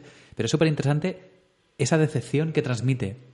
Como incluso le dice, "U- me ha mentido, ¿no? Sí. Usted me ha engañado, dame el cheque y vámonos de aquí ya de una vez. Sí, pero aparte también él está decepcionado consigo mismo, ¿no? Porque los- esos pequeños arra- arranques de rabia que tiene durante ahí, que cuando limpia el cristal Sí, del coche pero yo no y el otro, creo- pero yo- yo no creo que sea eso, ¿eh? sí, o sea, demuestran una rabia. Es Sí, una- yo que a, a- a mí me encanta verlo en esos momentos porque es con, Una cuando- frustración Claro, cuando estás solo. Claro, rabia- y, rabia- ese- y ese cabreo con el cristal para Sí, mí es, sí. es magistral. Una rabia contenida. Rompe un poquito, empieza a golpear el cristal, después tiene que ir, recoger otra vez el cargador. Sacudirlo bien, Sacudirlo y- y seguir limpiando el cristal de Pero además es justo después de la negociación con Sí. el suegro. Es decir, Sí. él ha intentado jugar a una liga a, A la, la que no le van a dejar jugar y a la que se hace evidente que él es incapaz de llegar, porque es que ni siquiera a la hora de presentarles el cómo abordar el tema del préstamo y demás, él se da cuenta que no está a la altura, que no ha caído en que evidentemente no le van a dar el dinero sin más. O sea, pero- eh, está totalmente fuera y se va totalmente frustrado. Además que tenemos el plano ese tan chulo Sí, del con la, parking. con la geometría del parking, Sí, ¿no? sí, que es tan, tan chulo, en, en el que él ve frustrado precisamente, creo yo, el, el- el- el haber encontrado su hueco, ¿no? Y él se frustra, lucha contra el coche, encima el hielo, que es algo que en principio es transparente, es algo a la vez que le, le impide eh, ver y, y to- toda esa frustración ahí la, la- la paga, eso, pegándole y encima Sí. se cabrea y tiene que volver a recoger. y después el- con la cabeza agacha tiene que volver a recoger el limpia Incluso más todavía porque no solamente no, no llega, no está a la altura, obviamente no te van a dar el dinero sin un inversor de, o unos inversores, sino que además es posible que el suegro le quite el negocio y Claro. con el socio. O sea, e- es como el fail total, es lo peor. Que hay una cosa que me gusta y, y es. Y va como subrayando siempre la, la soledad de Jerry. Igual que ese plano ¿no? que hemos dicho el coche, en el cual se subraya perfectamente como Jerry va solo a buscar el coche, que está solamente solo. Siempre para recalcarnos la, cómo Jerry también es un inútil, porque también está solo. Si os fijáis, siempre se enfrenta a parejas, ¿no? Porque tiene el, tiene el padre, el, padre el, el suegro y el contable. Tiene la mujer y el hijo. También en casa no tiene sitio también, nunca puede negociar. Claro, están por eso los digo que él, él es un inadaptado en todos los Claro, aspectos, o sea, sí, está de- al margen de de- todos. después está Stormare y, y Buscemi, también son y- dos. sí, y, después, y después está la policía, con, que también son dos, porque lleva al hijo, ¿no? Lleva que también intenta jugar con ella, pero no puede. O sea, ella lo cara desde el principio. Entonces, De hecho, es la primera vez que vemos el núcleo familiar, que es otro de los grandes valores americanos, ¿no? La familia y sobre todo desde el punto de vista de, del hombre, que siempre nos lo pintan como el hombre de la casa y demás. Y él desde que llega a casa es totalmente ninguneado. O sea, el, Sí. el suegro no le hace ni caso porque está viendo la tele. El chiquillo discutiendo porque se quiere ir de la mesa y el Sí. suegro le cuestiona la decisión que acaba de tomar.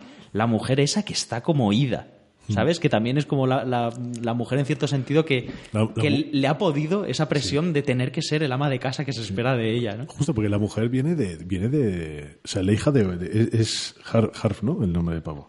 Eh, Wade, Wade, Wade. Wade. Harf es el actor. Eh, es el hijo de Wade, o sea, es la hija de Wade. Debería ser como Wade, ¿no? Y lo veis ahí en casa como. Que aparte, ese es el puto problema de los americanos que yo no entiendo en las películas: que la mujer siempre está cortando verduras para Fruta, meterlas ya, en, en- en- sí. en un bote. Está como ahí, pa, pa, pa. Pero de nuevo, ¿ves? Pero ella ha encontrado su, su sitio. No, no, no. No, no, no, yo creo yo- que no. no, ¿eh? yo creo que no, ¿eh? Yo creo que- ¿No creéis que ella está haciendo su rol? No. yo, creo que ella está forzada a cumplir ese rol y está así de ida porque es incapaz realmente de, de asumirlo, ¿no? O de, o de- o de adaptarse a él. O sea, yo creo que a ella le supera Yo creo que ella. tener que ser el ama de casa.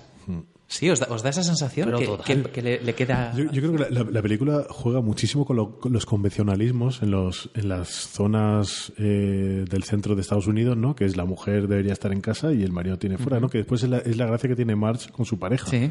¿no? Eh, pero juega con mogollón de, de cosas que son los convencionalismos, ¿no? Cuando van a comer, los buffets, cuando se saludan, los policías cuando trabajan con Marge. Mira, la que dices esto, el- March y Norm, que son lo opuesto, ves de verdad una solidez de pareja y Claro. un amor real. No, para mí no, ¿eh? ¿No, ¿No? te lo parece, tío? No, para mí, Bueno. es, para, para mí es, un- es una imagen perfecta de los, ma- de los matrimonios aburridos Claro, de clase media Yo americana. lo veo como conformismo. Sí, justo. O sea, se, hecho- se mantienen los dos porque se necesitan para, para mantener ese núcleo familiar, pero no, no es que se quieran.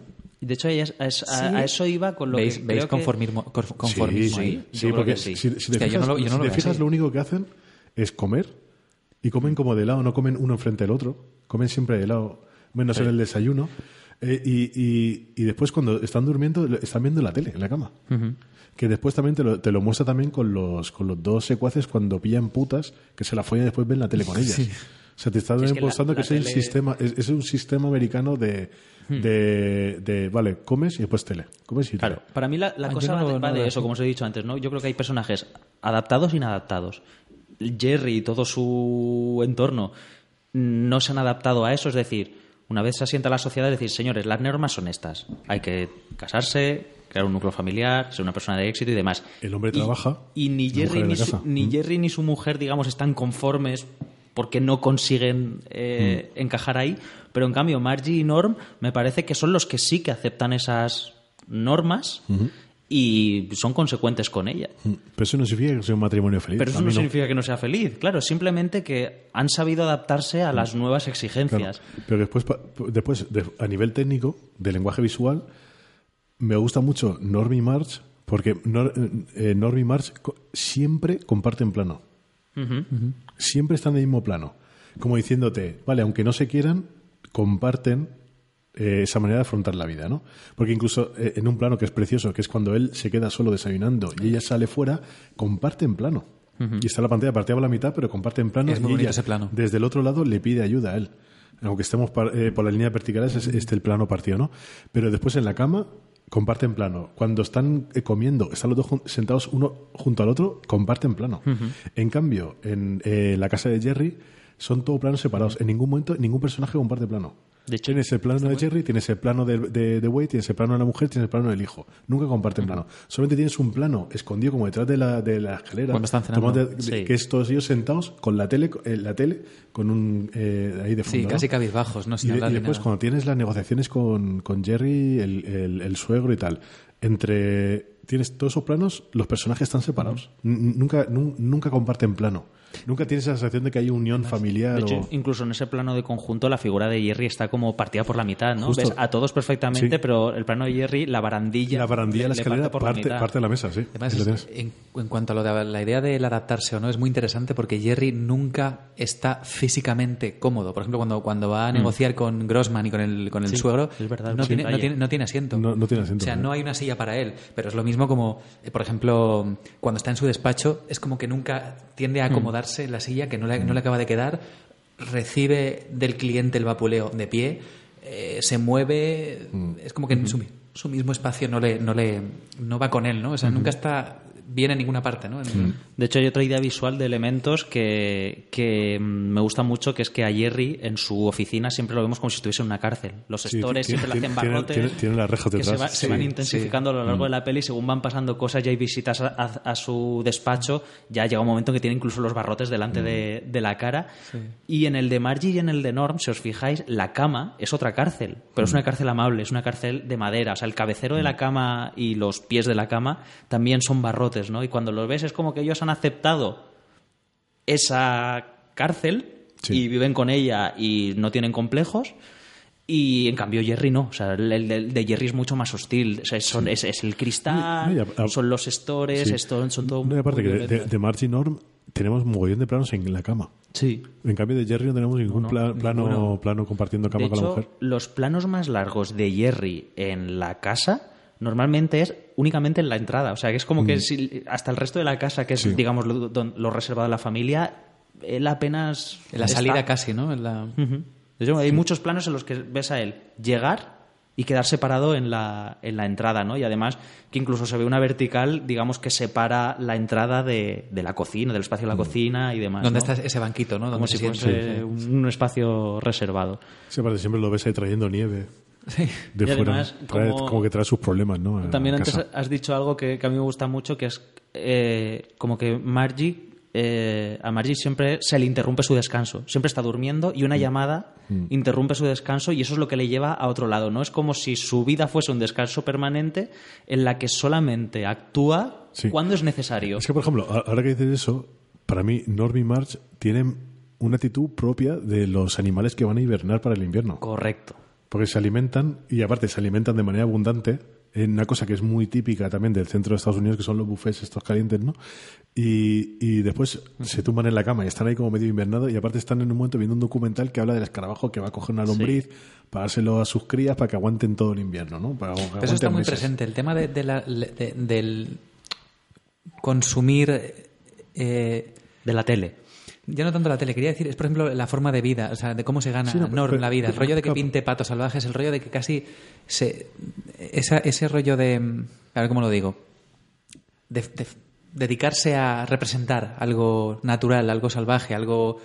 algo libre, de alguna forma, ¿no? Es como. No, pero es que eh, no entiendo muy bien a dónde quieres llegar, pero... no- encuentro- las palabras. Cuando te digo lo de Margie Norm es porque cuando estaba viendo Fargo, cierta parte de Fargo, el, como muchas veces los fines de semana con, con, con mi hijo tengo, eh, veo dibujos animados por la mañana, te das cuenta de la cantidad de, peli- de, de- de series o dibujos y tal, lo, lo que hacen es que animalizan a los personajes, ¿no? Para darles un extra. De- del carácter, ¿no? Entonces, los malos son siempre los zorros. Eh, los buenos siempre son a lo mejor algún animal como los osos o los perros. Ese tipo de animales que son más defensores de, de su núcleo familiar, ¿no? Entonces, cuando veía a Norm y a March, eran eso, eran como animales que se estaban preparando par- para como un par de osos, ¿no? Eran como un par de osos y en cambio eh, Stormare y Buscemi son muy rollo zorros. y aparte los ves porque van con cosas como que son medio pieles, van con gorros con pieles y tal, ¿no? Y son, y son como muy... y son, un po- son un poco siniestros, como si fueran un par de zorros, ¿no? Incluso entre ellos, el trato Claro, entre ellos. no, sí. El trato entre ellos parecen un matrimonio mayor, porque hay un momento que de, quiero ir a la casa de los pancakes y el otro, no, primero vamos a follar y después vamos a los pancakes. No, quiero primero... a- Parecen como un matrimonio reventado y aparte también me hace gracia que uno sea rubio y otro moreno. O sea, me recordaban a Zipizape, los dos ahí como rollo de, hostia, Zipizape, qué chungos ha ido la vida, se para acabar en un sitio así. Claro, es que para mí son el espejo de los buenos, digamos. O sea, para mí el, el espejo de Margie es el, el personaje del Stormyer, ¿no? Que son, digamos, los personajes que se han adaptado al medio, ¿no? Y el Stormyer, digamos, es un cazador, por decirlo de alguna forma, es un zorro, Sí. ¿no? Y, y Margie, pues es... Bueno, pues ot- otra forma, ¿no? Pero es la que, Sí, pero también, digamos, es, se también es como de- el animal que va a defender el hogar, ¿no? pero es lo, que, Es la- es- es lo que decía, es la que reacciona ante un estímulo, ¿no? O sea, es- por un lado es como los personajes que, digamos, se han adaptado al medio y, en cambio, Jerry y el personaje de Steve Buscemi Mm. son los inadaptados, son los que están buscando el dinero para otro fin, Mm. los que están buscando un poco eh, su sitio. Sí. ¿no? Ahí, ahí es donde veo yo que está la cosa. Incluso en, en cuestiones de, de comportamiento, en el, en el caso de Margie otra vez, hablando de, de la estabilidad, cuando la vemos a ella en acción, cuando ella va a investigar el cadáver y demás, es como siempre muy académica, pero no es brillante. O sea, no es, no es un personaje de CSI que utiliza la intuición, no, es como. eh, Tiene la mano aquí, eso es que es una herida defensiva. O sea, es como todo súper académico, Hombre, ¿sabes? Si, si la comparas con Lu, claro. Claro, pero que- luego no, ella no es brillante, porque hay No, un momento al, final de la peli, cuando está en el despacho de Jerry, que ve la- lo que está haciendo con los números, el fraude que está con el tema de... Los números de serie de los coches. Los números de serie de los coches y demás. Y los mira así y ni siquiera relaciona nada, incluso Jerry se le escapa, o sea, que ella no es realmente una cazadora, simplemente sigue los protocolos, no es Sí. una persona adaptada a unas Claro, pero normas. también esa actitud yo creo que va, va perfectamente con el tipo de carácter de la gente de ahí, ¿no? Cómo te muestra ese carácter, ¿no? Y que es el no esperas que la gente se comporte así. O sea, no esperas que Jerry se escape. Por, por eso también te lo muestra cuando a, a todos los sitios a los que van son súper amables. Claro, Hola, ¿cómo está? excesivamente Claro, amables. Hola, ¿cómo está? ¿Y, y, y, y qué tal? tal? Eh, eh, son como muy amables, entonces no se espera que Jerry se escape así, ¿no? Y de repente... A mí eso me gusta mucho, lo del, lo comentamos, ¿no? El el- el eslogan de Minnesota Nice, ¿no? De la simpática Minnesota en la que todo el mundo es exageradamente amable, incluso hasta que llega a ser artificioso, ¿no? Y, Claro. y me gusta mucho verlo como, como lo que hablamos al principio, ¿no? Ese rollo de ante la hostilidad del entorno en el que vives, el intentar ser muy amable para intentar que cada día sea mejor en ese sitio tan horroroso. Claro, pero incluso hablan de, de, eh, hablan de que son violentamente educados. Sí. O sea, porque eh, eh, hay algunos momentos en los cuales son violentos, son groseros y tal, pero te lo hacen de una manera educada porque no, no lo han aprendido de otra manera, Claro. ¿no? Pero en esta película se ve porque todo el mundo como que intenta mantener las formas, pero, pero hay, hay gente, por ejemplo, como los ayudantes de, de March, que no se enteran de nada. Cuando March está mirando lo, lo que decía, ¿no? Lo de es una, una herida defensiva tal, el otro ni siquiera ha mirado, si un cuerpo encanta. dentro. A mí me encanta. Ese ahí, me te, te he traído café. Sí. Es lo más importante.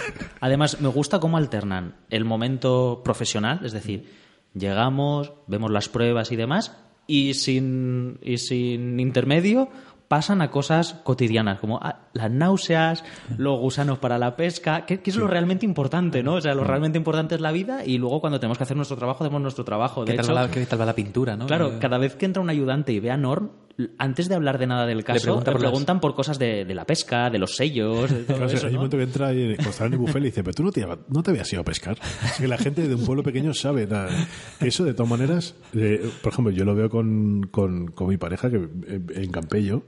La gente es así. Yo estuve dos años viviendo en Campello y, y en esos dos años, si yo estaba sentado en un, en un bar con, con mi pareja, que es de Campello, y entraba alguien de Campello, a mí no me hablaban. Directamente saludaban a mi pareja, hablaban con ella, tal, le preguntaban qué tal, no sé qué, pum, y se iban. O sea, y, era como- y yo era el extranjero, el foraster. Claro. O sea, yo me bajaba al, yo, yo me bajaba al supermercado y decían, ¡ah! Tú eres el, el hombre de no sé quién. Claro. Y era como rollo así, pero tengo un nombre, joder. ¿sabes? No soy el hombre tal. No, pero así me conocían. Hasta pasados años no te preguntaron por los cuadros de los patos. ¿no? ¿Eh? No, no, de- es que eh, después de dos años seguían tratándome como el hombre de... Pues me gusta mucho también la falta esa de complejos de los Cohen al mostrarte ese costumbrismo, pero invertido, ¿no? Pero sí, como sin complejos. Es, es decir, tal el sentido de que Norm es el que iba a ser el sheriff, pero Mm. bueno, Margie también estaba ahí y, y se lo merecía más. Y bueno, pues tú eres la sheriff y yo me dedico a hacer mis sellos y Mm. Pero mis mira, hay, patos. hay- hay una cosa clave, y es lo que estábamos hablando antes, ¿no? De la educación. Seguramente Nor quisiera seguir siendo policía, porque tú lo ves en la cama y no está feliz de ser pintor. Pero, es, Pero sufi- es- es suficientemente educado como decir, vale, si lo quieres tú, lo tienes tú. Sí, es, es como que hace lo que tiene que hacer, Sí. que es lo que, lo que creo que hace ese- esos personajes. ¿no? Incluso la película es, es, es virtuosa, ¿no? Contándote la, las deficiencias, ¿no? De cada uno desde su rol. Por ejemplo, esa maravillosa conversación entre Lou y Margie en el coche, cuando dicen esa línea brillante de lo de las dealer plates, las, es que no sé cómo, lo- cómo, lo tradu- cómo está doblado. Sí, la, matrícula Sí, de la vendedor. la- la matrícula, matrícula. de vendedor, ¿no? Claro, este rollo que ves, lo que decías tú, Rafa, que no son especialmente. Sabuesos, ¿sabes? Eso me encanta lo de, ¿has oído la de ese tío que no tenía dinero para matricular el coche y se cambió el nombre por JBRL2? Y otro, jeez, Sí, me encanta esa forma de sorprenderte de lo... jeez", ¿sabes? De, madre mía, esta tía es una Sí, genia. de cualquier cosa. Incluso la, la reflexión que hace ella cuando ve el cadáver del policía, que dice, tiene, tiene la pistola a la altura de la cintura. Seguro que era un buen tipo. ¿sabes? Llegar a esas conclusiones de, Mm, Tiene de buena cara, gente. ti- tiene cara de buen tío. Qué pena. Y... ¿Sabes? Pero es lo mismo cuando, cuando ves ahí algún, algún su- suceso o tal que dicen, no, era buen estudiante, Era era, buen buen- estu- era buena persona, saludaba todas las mañanas. Y Ya. es un comentario típico de la Gota del Norte. Y luego en, en casa era Buffalo Bill, ¿no? Claro, claro, pero no, saludaba todas las mañanas, parecía buena persona. Joder, macho. Y, y siguiendo un poco con el, el paralelismo entre los personajes buenos y malos, vemos que, que el personaje de Stormmeyer también es otro, otro superviviente en el sentido que se ha adaptado. O sea, él reacciona también a estímulos necesarios, rollo. Quiero pancakes y los quiero ya porque ahora tengo hambre. O cuando el Buscemi le, le replica que, que es que no habla, claro, él le mira así como, es que no tengo nada que decir. O sea, es- da la sensación de que es un tío que solamente hace las cosas cuando es necesario que se hagan, ¿no? Es, es- es- es como lo, lo que os decía Margie, es como que está siempre en stand-by hasta que hay un estímulo que, que necesita Sí, satisfacer. que reacciona, ¿no? Al- Y aparte lo hace sin pensar, ¿eh? Porque Stormare es el personaje que más, más actúa. Y que luego igualmente eh, se queda hipnotizado cada vez que tiene la tele delante. La- ¿no? Ese- ese- que al, al fin de cuentas es su ventana al mundo, ¿no? La ventana al mundo de esta gente que vive en este inhóspito lugar y, la, y un poco quizá la fábrica de ilusiones o de sueños, ¿no? Como la... Pues bueno, pues el... Están viendo culebrones y cosas así, siempre cosas complacientes y... Sí, pero también volvemos un poco a, lo- a los estereotipos, ¿no? Lo que se espera de cada persona, ¿no? Entonces, también ellos esperaban que si llegan a una casa, a un refugio, hay una tele. Porque tiene que haber una tele. Y aparte, nos recuerdan cada dos por tres que hay una tele. Es que incluso en la reunión de- del suegro con el contable hay una tele detrás. Sí. El jefe de- del concesionario de coches tiene una tele. o, sea, o sea, la tele está siempre presente porque se supone que tiene que haber una tele. Cuando llegan a la cabaña, lo primero que hacen es intentar poner la tele. y- y el, y el cab- el cabreo ¿no? del tío ahí por, por intentar tener la tele. Que de Entonces, hecho una cosa es que brillante que hay una transición de tele a tele. La cámara se mete Es dentro de la pantalla Sí, y sale por la pantalla. y pasa de el escarabajo a. Sí, Sí, es, sí. es- es absolutamente genial. Y en cambio, en el personaje de, de Steve Buscemi, pues vemos esas cosas un poco como, como esas carencias que tiene Jerry, ¿no? Él, en cierto sentido, parece que también va buscando una familia, ¿no? Cuando lo vemos con la prostituta en el concierto de, de José Feliciano, es como que está intentando vivir una algo que no, que no tiene y que se supone que a lo mejor tendría que tener y está intentando crear ¿Sí? una cena romántica con una persona que realmente es una prostituta, pero él lo intenta vestir, incluso intenta tener como una conversación con ella Sí, ¿qué tal el trabajo? personal. ¿Qué tal que, el trabajo? Sí, que ella le está mirando como, tú, pero tío, ¿tú de qué vas? Yo lo, yo lo veía más eh, también como el, el, el personaje Steve Buscemi buscando, el, buscando lo típico que se espera. Si, si, es- si vas a una cita, llévala a un sitio bonito. claro. Entonces, el único sitio que hay en Brainer en ese momento es un concierto de José Feliciano. O sea, es que no sé si habéis escuchado a José Feliciano, pero no es un sitio para llevarte a una pareja para después tener sexo con ella. ¿sabes? Es el peor plan que puedes querer. Es un plan si tienes 70 años, en un crucero no tienes nada que hacer. Es absolutamente genial. Y luego también, o sea, lo vemos en determinadas situaciones, igual que en Jerry, ¿no? Lo vemos en un parking intentando quitar una matrícula, en cierto sentido, intentando sustituir la, la identidad de, de otro o buscando el lugar de, de otro, ¿no? Me parece que responde así un poco a las mismas cosas. Él también está muy interesado, es el que gestiona el dinero, es el que intenta engañar a su compañero, igual que Jerry intenta engañar a su a su suegro, ¿no?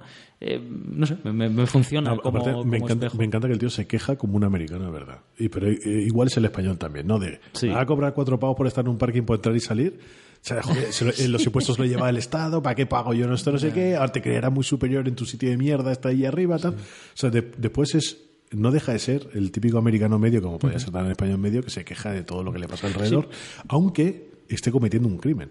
Claro, claro, claro, claro. Claro, claro, pero se, se siente en la posición de quejarse porque la han timado, ¿sabes? Entonces, eso también me gusta mucho. Sí, me da la sensación de que si el conductor hubiese sido Stormyer, le hubiese dado los cuatro dólares sin problema y hubiese salido, porque es lo que hay que hacer para salir de ahí. Claro, pero es, como una imagen muy buena, muy característica de- del ciudadano medio que pasa más tiempo intentando quejarse de las cosas. De realmente de valorar los actos que está haciendo. o, sea, o de, de cuán legal o cuán bueno es su vida en Sí, general. que es moralmente cuestionable, pero te jode más que no, no pagar. Claro, la pero, pero de- no, voy a, voy a dedicarle más tiempo. Es, es igual que, por ejemplo, Jerry dedica muy poco tiempo a trabajar, pero en cambio dedica muchísimo tiempo a engañar, porque eh, te muestra todo Sí, el trabajo que tiene exacto. en hacer que los números sean ilegibles de la placa, cuando ese tiempo lo podía haber dedicado a trabajar. Sí. Pero no, prefiere tal. Y, y un detalle que me gusta muchísimo es el del blog de Me encanta I el golf. golf. Sí. Cuando vives en un puto sitio rodeado de Sí, nieve. de nieve. O sea, es como rollo de ese hombre Pero- tiene una meta, pero joder, vaya meta. Hay un paralelismo interesante entre Jerry y Carl, ¿no? Es el rollo de en varios momentos de la película ambos abren camino en la nieve, que se ve en varios con coches o a pasos, siempre están en un paraje eh, en ese momento de la producción de la película en la que nadie pisa ahí en una semana para que el momento de la toma alguien pise y quede marcado, siempre están abriendo, dibujando líneas nuevas. Supongo que con el afán de escapar, avanzar, ab- a- a- expandir el mapa, ¿no? Yo, yo- yo lo veo más porque están acostumbrados simplemente a sufrir las inclemencias de la vida, tío. ¿Sí? ¿Tú lo ves más así? Sí, porque, el, por ejemplo, cuando Jerry coge para limpiar el cristal, lo coge porque ya está acostumbrado. O sea, no, no, no, no quiere cambiar las cosas. Lo único que quiere es dinero para seguir viviendo igual que lo está viviendo ahora mismo. Es para, agujero, es, es para cubrir un agujero. Pues yo tengo la sensación de que quieren... De que quieren por ejemplo, mira, lo del No, pero yo, golf, yo lo veo un poco como Pablo, ¿no? Es el rollo de que como que los, los otros personajes van por las carreteras porque es donde se supo- por donde se supone que tienes que ir para llegar a los sitios, ¿no? Y estos es como que están buscando siempre una tangente precisamente para llegar a un sitio, pero por el camino equivocado. O más corto, ¿no? En cierto sentido, a lo mejor con cierta, cierto atrevimiento, ¿no? Porque se están saliendo de- del camino, pero, pero bueno, intentando Sí, buscan atajos, salirse para, del redil. buscan atajos para, para, para salirse con la suya. Pero también lo veo como eso, como que están completamente eh, acostumbrados a eh, sufrir las inclemencias Pero la es vida. curioso ahora, mira, esto lo acabo de pensar ahora, pero en, en ambos casos, tanto en Jerry como en Carl, la rasqueta del hielo es con lo que simboliza, ¿no? Que es ese- esa herramienta que te vale para, para quitar hielo, para, para quitar el frío, el- la inclemencia, el tiempo. Eh, en, en los dos, tanto él- con él con el cristal para limpiar su mirada, ¿no? Del parabrisas y Buscemi la usa para dejar una marca en la nieve, ¿no? Una marca roja en la nieve donde está el dinero. O sea, que Bueno, y, y cada con eso, ¿no? Además, cada uno lo utiliza como para sus propios cada sueños, uno, ¿no? o sea, ese, ese elemento que, que por, que por cierto yo no sabía, pero sabía en la leyenda urbana, ¿no? Que fue gente al pueblo a buscar el dinero. ¿Ah, sí? Como, como al principio sale un mensaje de que estaba basado en un hecho real, la sí. gente pensaba que estaba enterrado el dinero. millón por ahí. Y una japonesa se suicidó porque no encontró el dinero. ¿En serio? No jodas, eh. ¿Sí? Sí, que además esto no, no lo hemos comentado y es bastante interesante, ¿no? Que de forma ficticia pongan que está basado en un hecho real, Claro. pero a fin de cuentas y por lo que estamos hablando, están hablando no de una historia real, de muchas historias muchas reales. historias ¿no? reales. Sí, O sea, que, que en de cierta manera sentido en sí. crímenes y tal, pero es que es un reflejo real, ¿no? De la Claro, de esa de, América. de- de- de esa América, ¿no? Que Sí. es lo que creo que realmente la idea que intenta desprender Fargo más allá de, de la trama, ¿no? Eh, y bueno, volviendo un poco a, a la trama, lo que empieza a desencadenar todo es el secuestro de, de la mujer, que yo no sé cómo lo veis, pero me encanta y, y lo consecuente que es cómo está ejecutado, ¿no? Esa mujer que está ida e idiotizada con la televisión, que está viendo como si fuese otra pantalla de televisión a través de la ventana al ladrón entrando y es incapaz de reaccionar. O sea, está como que entre, como yo creo que como la, con la cosa de no me, está- no me puede estar pasando esto a mí y, y el, el morbo ese de ¿y, y qué pasará? ¿no? El morbo ese que te despierta la tele cuando te ponen ciertos programas morbosos que es lo que te hace So- estar claro, como so- espectador. ¿no? Solamente volviendo cinco minutos antes de eso, me encanta Jerry cuando va a hablar con el indio y le dice, oye, ¿tendrías el número de estos dos? Porque igual ya no hace falta. Ya. O sea, fija- fíjate lo, lo, lo, lo, lo mal que está planeado lo todo. poco controlado que lo tiene. ni siquiera tiene los números de teléfono de número estas de- ya, personas, ¿no? Sí. Incluso ahora que lo has dicho, me gusta mucho cómo está configurado todo el escenario del concesionario, ¿no? Que refleja también muy bien la estructura, eh, la, la estructura real, ¿no? De, de- de la vida, en la que vemos que está la cara visible, que es ese aparente negocio exitoso, con un tipo que lo lleva que ni está a gusto con el negocio, ni tiene ningún tipo de ideal que le ate a él, y esa trastienda, ese ese taller en el que hay criminales que por un lado están eh, estafando, digamos, legalmente con el tema del sellado del coche, y por otro lado, pues poniéndote en contacto con los, con los ladrones de turno, ¿no? No, y aparte esa puesta en escena de, de Jerry como escondido, ¿no? Con el indio debajo de un coche. También es muy simbólica, ¿no? De algo así como vas pasando por debajo, ¿no? Algo muy underground. Y Volviendo a lo que decías del momento cuando entran en la casa, ¿no? Por Jane, eh, siempre me, me ha encantado esa actriz. Qué, qué bien está Jane. O sea, Sí. Esa actriz que creo que yo no he visto nunca en ninguna otra película, pero No, creo que de, está... no, de, de hecho es la, es la única actriz que es de ahí, es de Fargo esa mujer, nació en Fargo. Sí. Sí, y Eh, no, ha- no ha hecho mucho más. ¿eh? Ella está genial, o sea, está, pero genial. desde- Cualquiera diría que le ha pasado a ella también. que también esas, esas otras se llama Fargo, pero en verdad la acción no pasa en Fargo, No, no, pasa no, en, no. Bra- en Brainer. Claro. pero- En Brainer. sí, En sí. Fargo es únicamente la reunión del principio con Sí. ellos en el salón aquel. Pero, Pero es Brainer. sí, sí. Sí, sí, no, aquí, lo, aquí hay una anécdota muy curiosa, y es que dice que una crítica dijo que se llamaba Fargo porque los Cohen eh, hacen un juego de palabras con far, lejos, far, go, ¿no? Y es como los Cohen querían hacer como si hiciesen un chiste interno de cuán lejos pueden llegar con una historia, ¿no? Ah, hostia, vale. Pero bueno, los, los propios Cohen lo desmintieron y, y más ellos- dijeron que ellos- simplemente tenían dos nombres, Fargo y no sé si a lo mejor sería Brainer, Brainer, Brainer, y y, que pusieron que Fargo que sonaba mejor. Que ellos son de, Mi- de Minnesota también, los Cohen. Que además, que yo me, me puse a investigar porque necesitaba saber si era verdad esa leyenda de que Prince es el tío muerto del coche. No, es, es, es Ah, el, no es, el, chico del storyboard. Es el chico del storyboard, que luego viene, viene otra anécdota después. Claro, en los créditos de Fargo siempre veis que cuando pone Victim on the Field, Sí, pone- hay un el, del- símbolo. el del este rojo, el, el, anorak rojo, sale el símbolo de Prince, cuando Prince en los 90 no tenía nombre, era el artista anteriormente conocido como Prince, Sí. ¿no? que también es de Minnesota, Prince. Eh, quizás por eso y porque son conocidos con los Cohen. Pero realmente no, era el tío del storyboard. Sí. Que además, uh, hay una, una- una anécdota cachonda, y es que lo que pasa en el control de carretera le pasó a él de verdad. Y es que trabajando ahí, trabajando en, pues estarían por Brainerd, por la zona, pues, habrían un estudio, alguna oficina, y al, una madrugada acabaron de trabajar en los storyboard, y él se fue al hotel, pasando por esa carretera, y lo paró un, un sheriff de estos, un, un ranger de estos de carretera, ¿no? Por la misma razón que le para a ellos. Por eso se incluyó en el guion lo de los, las- los tags, los temporary tags, Ah. porque era un coche de alquiler. Y el, el ranger le pidió que le enseñara. Él le dijo, no, estaba en el estudio trabajando, eh, aunque sea a las cuatro, hemos acabado ahora, es una película, son los Cohen. Y le enseñó al ranger los storyboards de cómo le volaban la cabeza al ranger. y el ranger fue en plan de, lo miró, puede usted continuar, ¿no? No le dijo más. Y lo dejó continuar, pero fue el rollo de que eso, el ranger vio cómo le volaba la cabeza al ranger en un control de, de tráfico de madrugada en Brainerd. Rí- ríete de algo. Ríete de digo. ¿eh? Eh, de- que no es Fargo. Que no Fargo. Así que, y no, no era Prince. o sea, no- Joder, no bueno. Pues volviendo un poco al, al- al asalto a la casa y al secuestro, me gusta mucho. Hay, hay dos ideas que me gustan mucho. Primero, la, la que os he comentado, ¿no? De, de ella como espectadora y la incapacidad de reaccionar ante lo evidente. Eh, luego, la. La actuación del personaje de Stormyer que otra vez vuelve a responder a lo que os decía, ¿no? Cuando le pega un bocado y de repente es como que, que se para el mundo. Porque necesita- Eh, necesita un Un. ¿sabes? Para, para esto. O sea, Que aparte- esto es más importante. Que aparte, para la gente que cree que el inglés es difícil, no lo es. Ya es Ungüento se dice. Un buen, sí, sí, sí, sí. Y, y me encanta cómo los Cohen eh, utilizan el humor negro para una situación que realmente es terrible. Lo de la ¿no? cortina.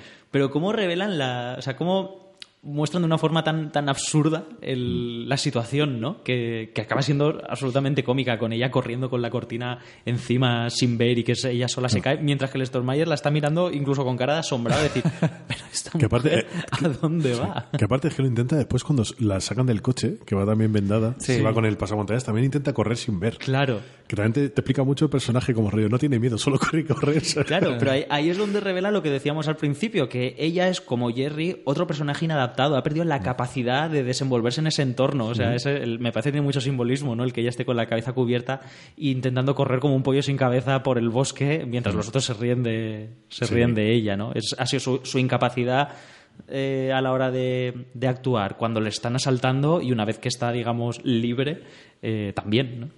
Está, está- está totalmente perdida. No, y también la, capa- la incapacidad que tienen para afrontarse, para, para afrontarse, para afrontar lo que es una situación real.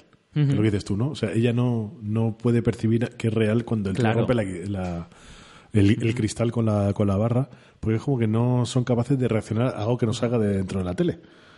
¿No? Entonces, Y además es como que la, la sociedad norteamericana moderna no siempre se ha hecho creer en la seguridad.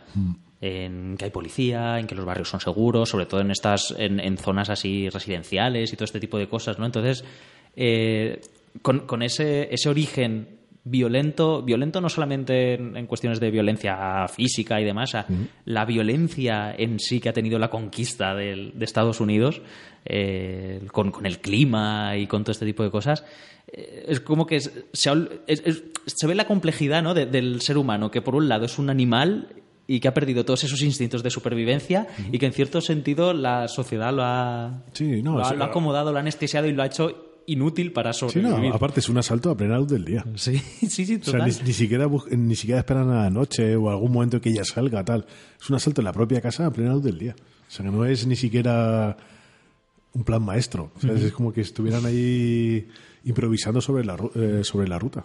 Y luego el- el- la reacción de Jerry ante el secuestro cuando lo vemos ensayar antes de, de llamar lo- por teléfono. de lo que de verdad le importa, ahí es llamar al suegro. Dices, qué tío más, más terrible. o sea, Además, hay una cosa muy, muy grande en la peli que casi pasa desapercibida, que es realmente terrible, que es terrible.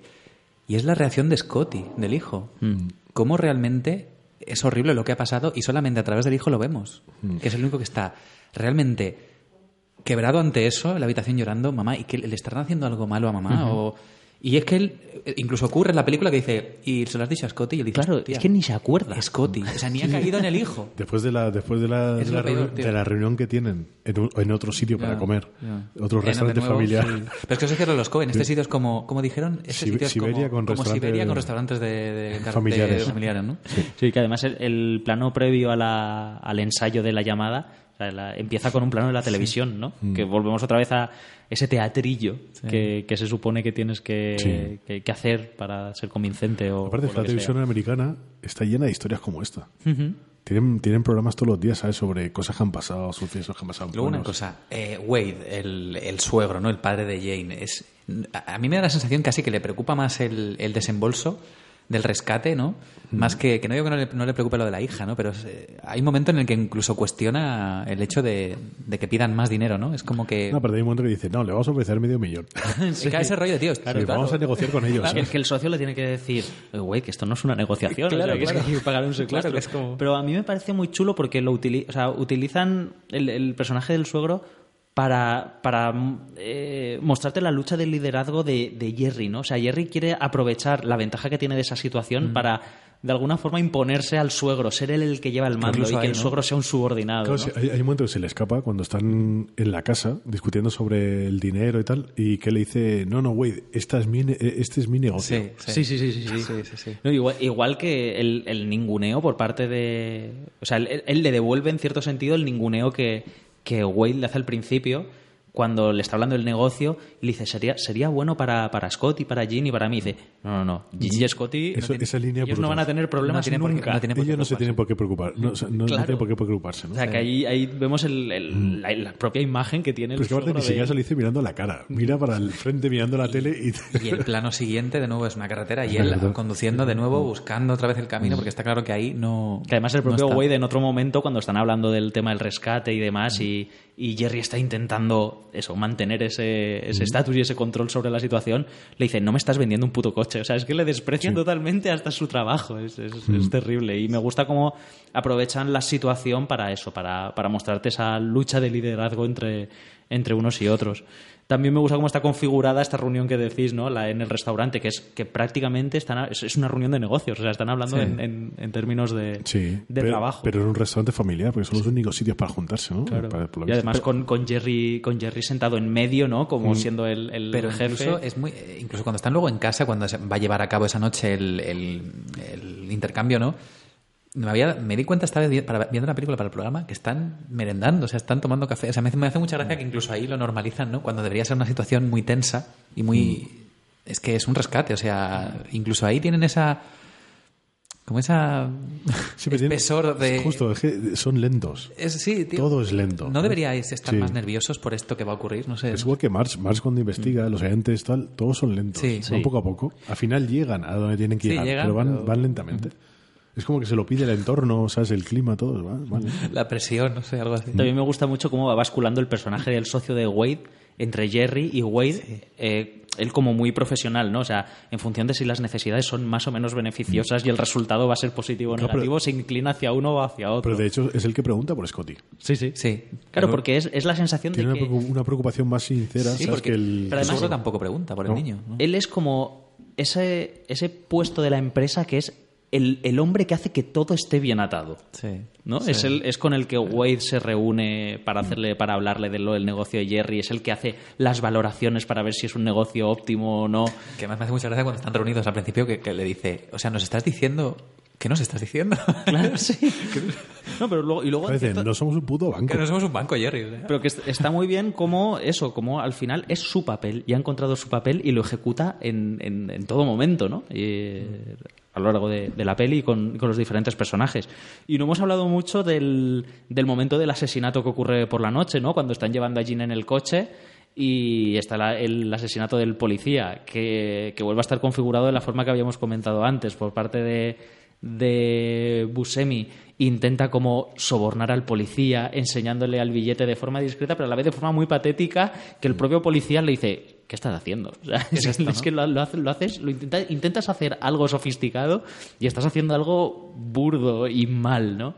Y en cambio Stormayer, en su condición de, de superviviente, reacciona como tiene que reaccionar, que es quitándose el problema de en medio sin Que titubear. incluso se lo dice. Dijiste que te ibas a ocupar. Sí, sí. O sea, ni siquiera eres capaz. O sea, de nuevo, Claro. está es muy presente la- lo de llamarse la atención cuando intentas hacer algo nuevo, ¿no? Y Sí, no lo haces sí, bien. porque es ese personaje como Jerry que, que intenta ser algo que no es y que no le sale. ¿no?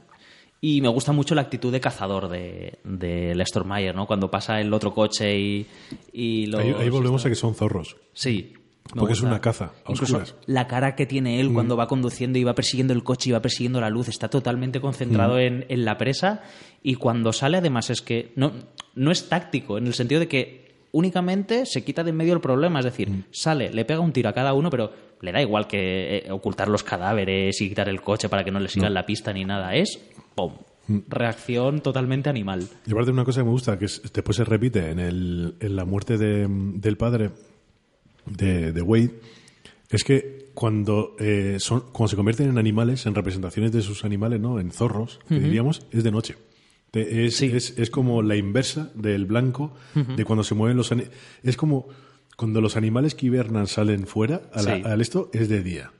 No se mueven de noche. De noche es el territorio de los lo, zorros. Lo opuesto a los. Claro, entonces, los dos asesinatos, eh, tanto el de Wade en el parking como este, que aparte son los que desencadenan la mierda Sí. y los que desencadenan las peores partes de la historia, son siempre de noche y con ellos dos como protagonistas. Porque después también lo que me gusta mucho es que de- em, ellos son de noche también es puro instinto, porque si os acordáis, cuando van a por, a por prostitutas y después a ver la tele, es de noche también. Sí. Y cuando, y cuando Buscemi va a, cam- a cambiar el, el coche, Sí. las placas y toda la historia, noche también es de noche. Es cuando salen los instintos que tienen de, de esos, eh, rapaces, ¿no? De, Sí. De, de- de cazadores. Y durante el día es cuando se mueven, lo único que hacen es, es moverse. Que aparte otra cosa que también me llamó muchísimo la atención. Y ocultarse, como Claro, la cabaña. Justo. El, es que parece la persecución de- del episodio 8 de Star Wars, es lo que tardan los dos en llegar a la cabaña, cuando en verdad March en un día se mueve en Minnesota, vuelve, a, vuelve a Brainer, Sí, porque es verdad después que- se, va al, la- se va al lago después, o sea, todo eso lo hacen un día. Y en cambio los otros tardan como dos o tres Te da la días en llegar. de que está muchos días viajando. Sí, sí. Sí. Eh, me gusta, no, se me ha olvidado comentarlo antes que había salido a, a caso y ahora lo he visto aquí y, y es un buen momento. Eh, el empleo del color, sobre todo del, del rojo. Yo no sé cómo lo habéis interpretado nosotros, vosotros, pero yo he visto tres colores principales, ¿no? que son el, el blanco, el azul y el rojo, que además son los colores de la bandera estadounidense.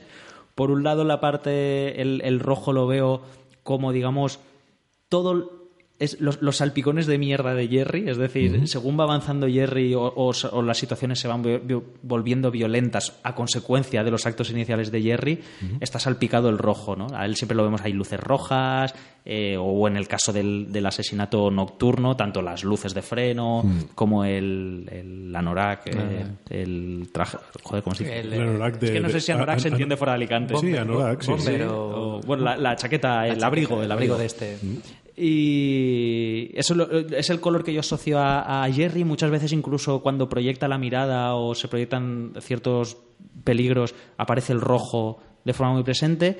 Y en cambio, el azul lo veo, que además es, el color del de la policía, lo veo como la, en, en cierto sentido, la mirada de de Margie, ¿no? que además son, son opuestos. ¿no? Eh, muchas veces, por ejemplo, cuando lo vemos en el, en, en la escena del desayuno vemos que el fondo es totalmente azul, ¿no? Es como que ella va a salir a, a la- a su calle, ¿no? A, su calle azul y a ella siempre la vemos con elementos azules eh, alrededor, etcétera.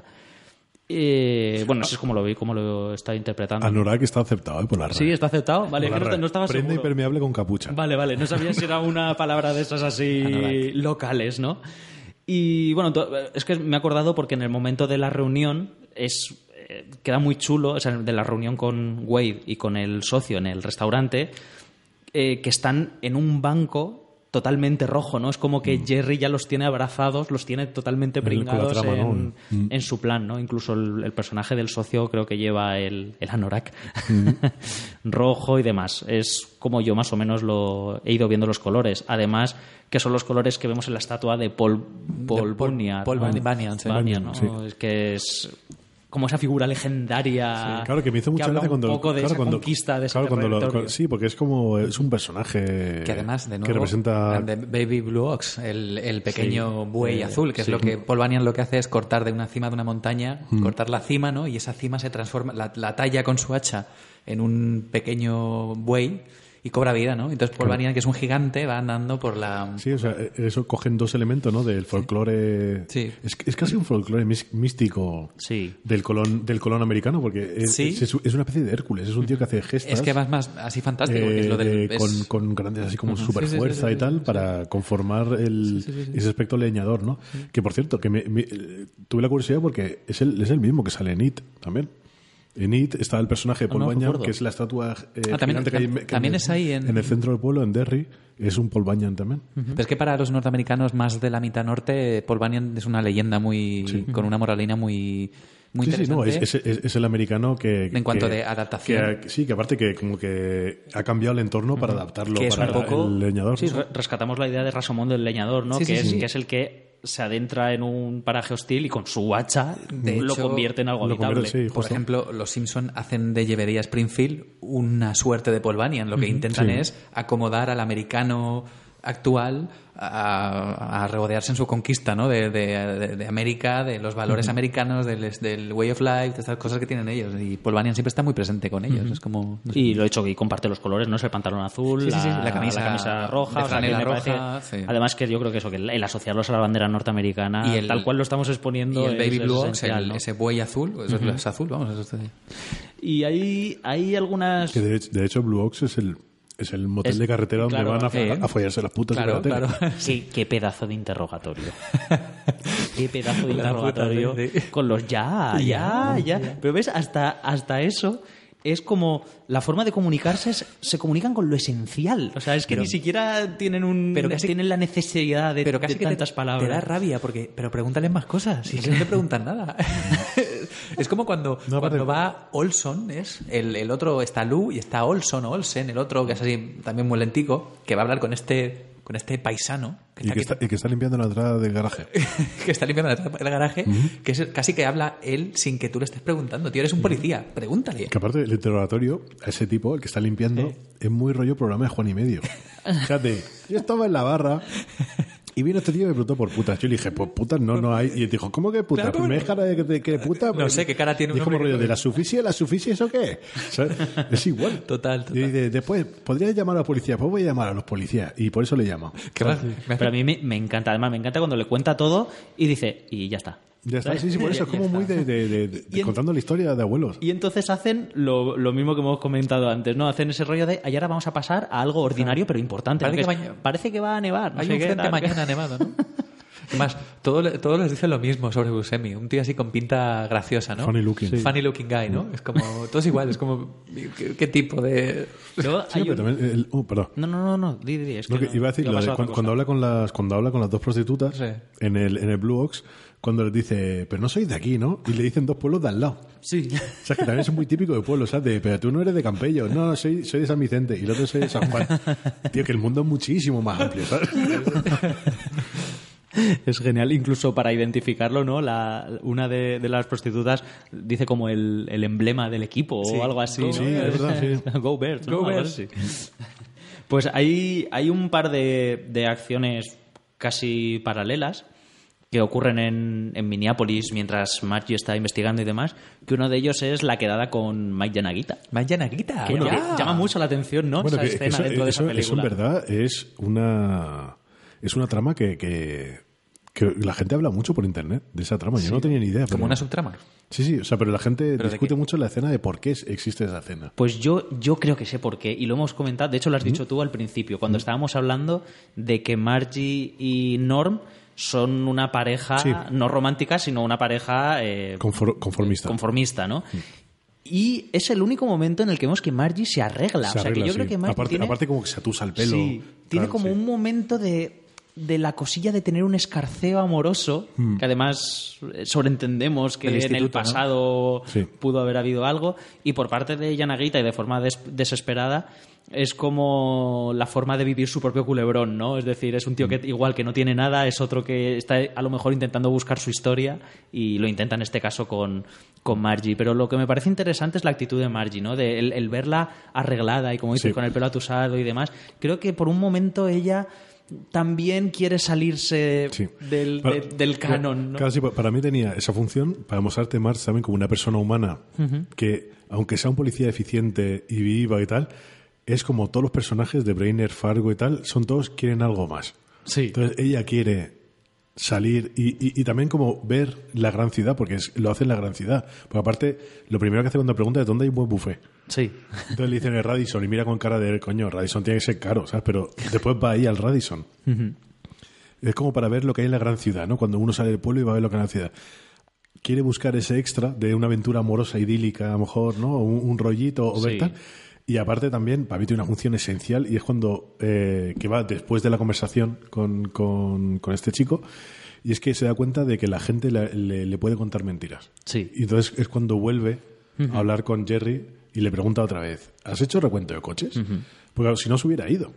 Además, yo con esto no A digo que ella tenga. Yo no veo que ella tenga una intención explícita de, digamos, serle infiel a Norm. No, pero mí que es- dada la es- es- situación es de que es- Yanagita ha aparecido, un poco sentir el, el picorcito. Justo, ¿no? es, eso, es eso, porque igual nunca ha ido a la gran ciudad para tener una cita con alguien. Claro. Entonces va por eso. Que además, de hecho, ella actúa de. vuelve a actuar, ¿no? De forma muy profesional en el momento que Yanagita se sobrepasa. Sí.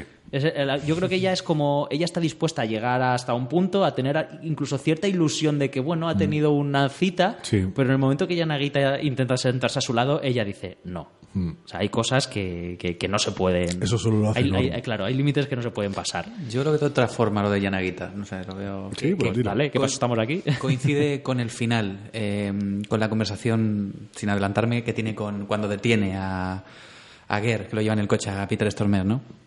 Y para mí lo de Yanagita, que algunas, que sí que puedo entender un poco lo que decís, pero bueno, no tanto por ahí, porque yo no lo veo tanto así, lo veo más como que hay un aspecto, no sé si profesional o personal, en Margie, que me gusta pensar que va a venir con la maternidad, con esa plenitud de persona, cuando llega, cuando das un paso más, que es como entiendo que las mujeres tienen que ver la maternidad, ¿no? Como cuando te completas más, ¿no? Como, como forma de vida. Y es el rollo de, de tenerla, de que le llegue la capacidad de reflexionar sobre el, sobre el, el poco sentido que tiene el mundo, ¿no? Por ejemplo, ante que Mike Yanagita le mienta, cuando habla con la chica está por teléfono, que le dice, ¿qué va? Si es que tiene un problema mental y esta chica está viva y vive con sus padres y tal. Tanto eso como luego al final, cuando ella está hablando casi como que es un soliloquio más que hablarle a- al Stormer, cuando ella está diciendo lo de que repasa lo sucedido y añade que no lo entiende.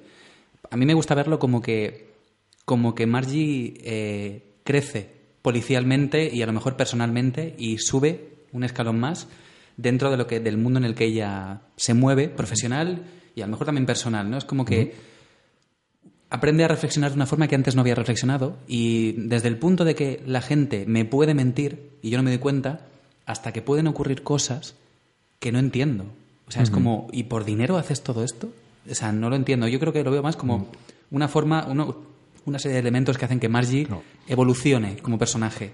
Desde su ingenuidad pueblerina, Hombre, provinciana. ne- necesariamente tiene que cambiar, porque se enfrenta a un, se enfrenta a algo que ella no ha visto y que aparte Bueno, es que muchos cambios nuevos para ella le ella, vienen. claro. O sea, Sí. tiene algo, un cambio muy importante en su persona. Entonces, incluso por esta línea que tú dices, hasta lo puedo ver como que, eh, hilándolo otra vez con el final, el retorno a la zona de confort es como el mundo es peligroso. O sea, cuando salgo de mi, de La mi- madriguera. de mi sitio ¿no? y y es una vez más otra, otra vez Sí, el, el abrazar el conformismo, es decir, bueno, este es mi sitio, esto es lo que yo controlo, aquí es donde yo soy la policía y, y- y no exijo nada más ni, ni salgo más allá. Sí, porque aparte la última vez que vemos a Norm y a Marge en la cama, que es cuando él le cuenta lo de la pintura que ha ganado los tres céntimos y ella dice, bueno, está, está Mucha bien. gente usa el de tres céntimos. Claro, ¿no? y aparte que como diciéndole, tener sueños, ¿sabes? No difíciles es lo Sí. mejor que podemos hacer en esta sociedad, ¿no? En donde les toca, ¿no? Ella ni siquiera le habla del caso. O sea, simplemente le escucha a él como para... eh, Porque ella está toda la película eh, como rea- reafirmándolo diciéndole que está bien lo que está haciendo. Sí. ¿no? Como que no, no tiene que soñar más allá. Ocurre como algo en la película que no sé muy bien cómo interpretarlo, que no es nada importante, ¿no? Pero es como que realmente entre ellos es como más importante. A Norm no le importa nada el, la parte policial de Margie, ¿no? El lado policial de Margie no le importa nada, ni se habla, ni se comenta, ¿no? Pero es como que la parte profesional de Norm, de pintor de patos, sí que está muy presente y los compañeros le preguntan, ¿qué tal va la pintura, Norm? Y tal, pero es como que cuando le hablan del caso, ¿qué tal, Norm? Oye, Margie, hemos encontrado unas, no sé qué, las plays, los cadáveres, y él como que no le da nada, no le importa nada lo que su aspecto profesional. Yo lo veo como conformismo. O sea, no, Sí, no tiene por qué significar nada realmente. No quiere meterse, no quiere volver a ser policía. Sin más, ¿no? Sino que ha aceptado su papel como pintor de patos y ya está. Lo que pasa es que sí que te muestra que siempre está inseguro y necesita la ayuda de ella. Porque ella siempre le está diciendo, lo vas a hacer bien, eh, tres céntimos está bien. Hay un montón de gente que utiliza los de tres céntimos. Incluso, incluso cumple el papel de los de los grandes westerns dramáticos, ¿no? En el que la presencia femenina aparentemente es la que está detrás, pero es el soporte de, de todo, ¿no? Como y siempre- es la que como le cura las es- heridas es el hogar, ¿no? al hombre y al que lo man- al que Como siempre al que le repara las heridas tanto físicas como, como mentales, emocionales o vitales o lo que sea, ¿no? Y otra, otra cosa que me gusta mucho, que bueno, es consecuente con la acción, pero mm, me gustó verlo, eh, es el cuando Shep le pega la paliza a Steve Buscemi, ¿no? Cuando, cuando llega y se quita la correa y, y- y la azota, que vuelve a ser otro de esos clichés que tenemos de la cultura, cultura norteamericana, que es la violencia doméstica, ¿no? Sobre todo por parte de, de unos padres. Y la paliza que le pega es muy de eso, ¿no? Y, y él se empequeñece totalmente y se le ve como un gusano eh, tirado. Pero es que a- a- ahí vemos, lo igual que decíamos que Jerry no está al nivel de ser un criminal o una mente criminal, en verdad estos dos matones tampoco están al nivel. En verdad es un psicópata y el otro es un sociópata. O sea, son dos tipos, ¿sabes? Completamente... que no están al nivel de ser un criminal de verdad. Shep es un criminal de verdad. O sea, es que no ha dicho nada, el tío ha salido de la cárcel Claro, y es es el que le mete la paliza al otro. Exacto. Y esos son los criminales de verdad. Claro. Los que parece que son mecánicos de coche, pero en realidad son los que Sí, sí. saben a- con quién te tienen que poner en contacto. Y, y me, gusta, me gusta eso porque creo que saca otra vez ese lado oscuro que los Cohen en cierto sentido pretenden mostrar en, en- en determinados momentos de la película, ¿no? De, de mostrarte esas sombras de ese sueño, sueño americano y, y que es parte de una tradición, ¿no? No, y aparte Incluso es, muy relevante que sea un indio. Incluso, Es lo que sí, decir ahora, sí, aparte, tiene mucho aparte. sentido, ¿eh? Incluso en el momento que él sale al, pach- al pasillo persiguiendo a la, a la prostituta, en el pasillo están presentes los tres colores, ¿no? Como si de repente se ondease la bandera norteamericana, ¿no? Es un pasillo blanco y hay unos elementos azules y rojos que resaltan mucho con lo sombrío que es la, la habitación. Incluso desde eso que estás planteando, incluso le, le da una paliza a un, a un esclavo negro, ¿no? Incluso, o sea, puede ser incluso lo más primario de la cultura Sí, norteamericana. Sí, sí, a lo mejor, en, ¿no? en cierto sentido, porque además es, es una paliza muy... Sí. De, ce- como- de cebarse, ¿no? Sí, muy de cebarse y, y muy, de, de- muy de violencia doméstica, vamos. Sí, sí, sí, sí. Eh, bueno, yo casi creo que podemos ir yendo hacia el momento del parking, ¿no? Cuando Jerry empieza a perder, o sea, pierde totalmente el control de la situación, el suegro se vuelve a imponer y en el parking me parece que en el parking me refiero al momento Al en el que Wade va a entregar Sí, el dinero dinero. al el- personaje de Bueno, Buscemi. eh, eh, pero hemos dejado de lado el momento en el cual Scotty nos muestra ese pedazo de póster del rey del acordeón Sí, y tiene un acordeón sobre la cama. Sí, señor. Además, qué momento que está en la cama y tiene a un lado el casco y el stick de hockey y al Sí. otro lado el acordeón. Sí, sí, no. Y tiene un póster del acordeón y el otro de White Snake. Detrás, eh, Sí. Que dice, joder, puta, vaya mezcla, ¿sabes? Pero igual vuelve a, a- a insistirse ¿no? con eso entre lo que a él le gustaría hacer y lo que está obligado, Obliga- a hacer. obligado a hacer, Porque ¿no? además previamente hemos visto una escena en la que, en la que su madre le está diciendo lo que tiene que hacer, que tiene que estudiar y que no sé qué y que no sé cuántos, ¿no? O sea, le, le está dando la, la chapa y, y a lo mejor juega un poco también en... es que hay un elemento línea. en el cine, en especial cine americano, que es, en cualquier película que lo busques, es un elemento increíble, que es la habitación de un adolescente. Y que si la planteas bien, si está bien planteada la película, dice muchísimo, por ejemplo, sitúa muchas piezas o incluso al mismo adolescente. Es que es verdad, es que lo que se ve en- la habitación de un adolescente en una película es súper interesante. Y lo del rey del acordeón. El, el el póster es para tenerlo en Pero casa. aparte, ¿eh? pero aparte está bien porque él, en en cierta manera, sustituye a Jerry. Cuando Jerry abre la puerta, Tú- no te queda claro lo que has visto. O sea, como rollo de, hostia, ¿qué había ahí detrás? Porque yo lo vi así como me pasaba y dije, hostia, a, a ver si, a ver si lo- los cabrones dejan la puerta cerrarse. Pero ocurre una cosa... Y, y, y- Jerry, cuando termina de dar el mensaje este como muy, aparte muy frío, ¿no? No, no de padre de, ah, bueno, no te preocupes, todo estará bien, tal, es que... Y cierra, es reemplazado por, realmente por la imagen del rey del acordeón. Pero ocurre una cosa muy en, un- en los Alpes, ¿sabes? El tío vestido ahí como... Hay una Total. pincelada de coherencia y es que no deberíamos llamar a la policía. Y ahí ves a Jerry como, no, no, no, no, no hay que hacer. O sea, fíjate que el chaval de es, es más coherente que todos, ¿no? Es como. Pero ahí vuelve a invertir. O sea, lo que se supone que tiene que ser, ¿no? Esa, esa- ese hogar íntegro. En teoría, Jerry le tendría que enseñar valores a su hijo y, ese lo que está haciendo es, es enseñarle valores negativos, perversos, mentiras y de todo. Que incluso le dice, si llama no sé quién, dile que tu madre se ha ido con tal y tal a no sé dónde. Sí, a O sea, que- Malibu, que a- incluso- A Florida le dice. Florida, ¿no? Claro, incluso le, le aprieta para, para que mienta, ¿no?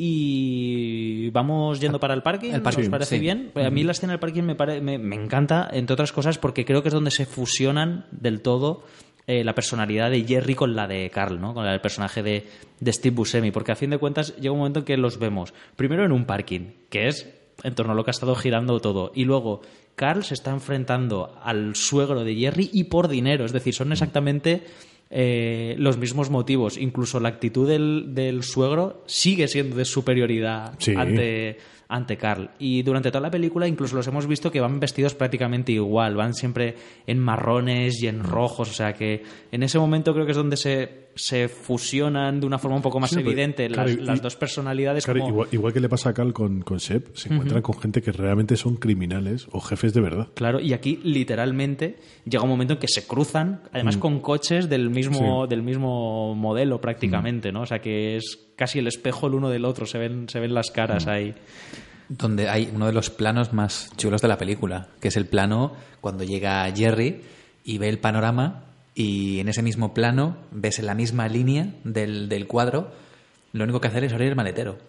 Que, esa- que me parece Sí. chulísimo que de esa forma él acepte de un paso, de nuevo evolución y de un paso más como criminal eh, y que todo esté en un plano para que el espectador entienda perfectamente lo que ha ocurrido y va a ocurrir. Me parece chulísimo, es muy, Pero muy ade- además es el momento en el que vemos que Carl, en su condición de criminal, es ninguneado Sí. por Eh, Wade. o reprendido por Wade, ¿no? Es decir, que le, le baja un poco los humos en cierto sentido. Y por otro lado, es cuando vemos de forma más evidente que Jerry se ha convertido en un criminal, ¿no? Cuando ve el cadáver y lo único que se le ocurre es abrir el maletero, que además es un maletero rojo brillante que saca una luz de dentro, eh, haciendo mucho hincapié en el crimen. me, pa- me parece muy bueno a la hora de contar la historia eso, que se abra el maletero y ya está. Y ya está. Y ya está, claro. Pero que la gente lo entiende, o sea, que el espectador entiende bien eso. eso es- me- Sí, no, pero que aparte tam- también te sorprende dentro de la historia, porque eres eh, prácticamente es como si estuvieras leyendo la columna de sucesos, todo lo que está pasando en la historia. Que además ¿no? luego se va a casa, acto seguido se va a casa a hablar con el hijo. O sea, que lo tiene, tiene al abuelo en el maletero, tío. Es como ya, es un camino de no retorno, ¿no? El de Jerry. Y... Sí, pero me gusta eso, que sea... Sí. Ahí se acaba, no hace falta mostrarlo. Sí, sí, sí, sí. Es igual que, por ejemplo, cuando Stormare dispara en el coche, no se ve. Al Ranger, al policía. Claro, hay, hay un, hay un corte eh, al, al personaje cuando el coche Sí, vuelca, vuelca. y Ah, dispara a la chica que hay dentro del coche. Sí. Hay un corte ahí en el- con el primer disparo, ¿no? Y vemos además que, que Carl reacciona de la misma forma eh, que Jerry, en el sentido que cuando descubre que el maletín contiene un millón de dólares, en lugar de ir a repartirlo con su socio de forma, digamos, honesta, lío. él intenta hacerle el lío, engañarle para darle solamente 40.000 dólares ¿no? y, y salirse con la suya, que en cierto sentido es lo que está haciendo eh, Jerry con, con su suegro. Eh, la, la siguiente escena que me gusta mucho es el segundo interrogatorio ¿no? que comentamos antes, ¿no? Pero cuando que- pero, Margie... que- pero después también hay que decir que vuelve. ¿Cómo que vuelve? Carlos vuelve a darle los 80.000 a, Ah, claro, al, claro. al- al- al sueco. Sí, sí, sí, sí, O sea, ni siquiera se larga con la pasta. O sea, Claro, también, claro. también es, es- es como medio cobarde, porque también sabe que tiene que mantener co- contento al compañero, darle el dinero y decirle, me largo. Yo lo veo Sí, más, más veo- inteligente el movimiento. No, yo más, más Para que no me- con esa, esa falta, esa falsa integridad, ¿no? O sea, él, él es como que vuelve a hacer el paripé. Sí, claro, eso, eh, eso. De ser justo, de darle Sí. su parte y todo eso, cuando en realidad le está mintiendo vilmente. ¿no? Sí, porque aparte ninguno de los dos se preocupa por la mujer, porque la mujer ya está muerta en el suelo. Claro. O sea, es como un rollo de, ¿qué ha pasado? Está llorando otra vez. O sea, la mujer es un problema que ya ha pasado. Porque en, en ese momento entendemos que Jane ya está muerta, ¿no? Yo entiendo que está muerta. Yo ¿eh? entiendo que Sí, también. sí, sí, Jane claro, claro. Igual lleva ya un día o dos ya muerta en el suelo tirada. Sí, sí. Y además me encanta ver eso, que vemos al, al personaje de Stormyer ahí simplemente comiendo delante de la tele, embobado e incluso interesado ¿no? en un culebrón que, que está viendo. Además, hay un elemento que me encanta y es que tiene la, la cerveza en un calentador para que no se le congele, entiendo. Pero Sí, sí, con, con- con- con- con una tía ahí. Pero además es que luego es- la reacción de, de Carl eh, vuelve a ser otra vez eh, profundamente práctica, ¿no? Cuando, cuando Ye- eh, de Carl, no, perdón, del De personaje de Stormyer, Yer. cuando Carl le dice, me quedo el coche, y él dice, no, no, no. El coche hay que repartirlo igual. Sí. O sea, esto es uno, un bien. uno O sea, le paga, la- uno le paga la mitad a otro, claro. Claro, claro, tío. o sea, las Eso- cosas eso son sí. como son. O sea, y que me encanta el, el- la- el sentido práctico que tiene. Claro, pero eso es muy escandinavo también, ¿eh? personaje en, en todos, en todo sentido. Pero, pero bueno, antes de eso, el- me gusta cuando ya todo se va de madre. O sea, cuando Jerry pierde el control de la situación, que yo creo que es en, en el momento que, que muere el suegro, y tiene el segundo interrogatorio. Me gusta cómo él está totalmente a la desesperada intentando falsear Mm. los números, como cuando llega eh, Margie, el interrogatorio es muy tenso, cómo él intenta imponerse por rango, que es eso que va persiguiendo durante toda la película, cuando le dice, yo soy el gerente, ¿no? O sea, intenta cobrar importancia y a Margie lo único que le hace falta es ponerse en pie para hacerlo totalmente minúsculo. Y además, preguntar increíble. por el superior. Sí, sí, sí, pero por el, superior. El superior. Pero que aparte, no es que ¿cómo, no Marge mantiene esa, esa, esa autoridad muy cordial? Sí. Porque aparte Sí. le dice, ¿podría mirar eso, por favor? Sí. Pod- eh, ¿Podrías revisar los coches? ¿No te, no te importaría? tal?". Cuando le, le falta el respeto, le dice, no es necesario ser maleducado. Eh, Eso me gusta mucho, ¿no? Esos momentos en los que Yo solo hago mi trabajo. esos personajes se ponen por encima con un código moral más más, más potente, ¿no? Más, más férreo, Me, me parece increíble. Y, y me parece, bueno, lo que hemos comentado antes, ¿no? Me parece muy curioso lo que os decía de, del- de cuando Margie mira los números, ¿no? Que ni siquiera ata muchos cabos y al final es- eh, Jerry se le, se le acaba escapando, ¿no? Y bueno, ya práctica- prácticamente nos, precipitamos al final, ¿no? Cuando el personaje de Stormyer, después de la negociación que no le hace nada de gracia, se carga al, al personaje de, de Steve Buscemi prácticamente convertido en, en Paul Burnier, ¿no? Con ese hacha y con el, Sí. Sí, justo el sale con gorro, el ¿no? hacha de... Sí. sí. De nuevo es, es no... O sea, te has puesto en mi camino y me sobras. Y el tío no, no titubea y, y se lo quita de en medio. Que ahí, ¿Os habéis fijado que falta un disparo? Que Con- el, con- el primero no acierta. No, o sea, dispara tres veces y el tercero suena, pero no hay disparo. No, di- El tío dispara dos veces. hace- hace- no, hace, dispara, Dispara tres tres, veces. sí, dos, tres. Sí, y el tercero suena, pero no, no, hay, no hay disparo. ¿Pero cuándo? ¿Cuándo? ¿En qué momento? Cuando, di- cuando dispara ya Carla en el suelo. Cuando ella. Ah, vale. Ah, pues no lo sé, no, no me he fijado yo. Cuando dispara Carlen. No, no. Ah, Stormare dispara a alguien tres veces. ¿Cuándo? ¿En qué momento? No, se carga a Carl de un hachazo y hay, hay un Sí. corte de montaje. Y luego ella lo encañona. Perdona, es, es Carl cuando dispara a Walt en el cuando ya le ha disparado Ah, y le dispara ah, tres sí, veces. Sí, en el tercer disparo. Está en el suelo, sí, sí. Vale, Sí, vale, vale. Sí. es verdad, verdad, verdad. Y, y bueno, ya prácticamente después de este corte de montaje tenemos el momento en el que Margie está volviendo a casa, ve el coche y entonces... Bueno, no vuelve a casa, va, va al lago. Oh, bueno, sí, no... Es, Es verdad que va al lago. sí, exacto, eso te digo que Mar- siguiendo la Marge- pista. Marge sí. tiene una capacidad para moverse que parece esos Juego de Tronos cuando la área se mueve por todo poniente. O sea, se mueve súper rápido. Sí que es verdad que se planta un poco rápido ahí, ¿no? En y la en cabaña. Minnesota, en todos los lados. Claro. Y, y me gusta mucho cómo está el... Bueno, la, la escena que roza una vez más esa, esa facilidad de los Cohen para convertir algo tremendamente violento en algo tremendamente cómico, ¿no? Metiendo el Sí. cadáver de... Me encanta que, que empuje el pie del- con un tronco. Y, y aparte el pie con el calcetín, con el calcetín blanco.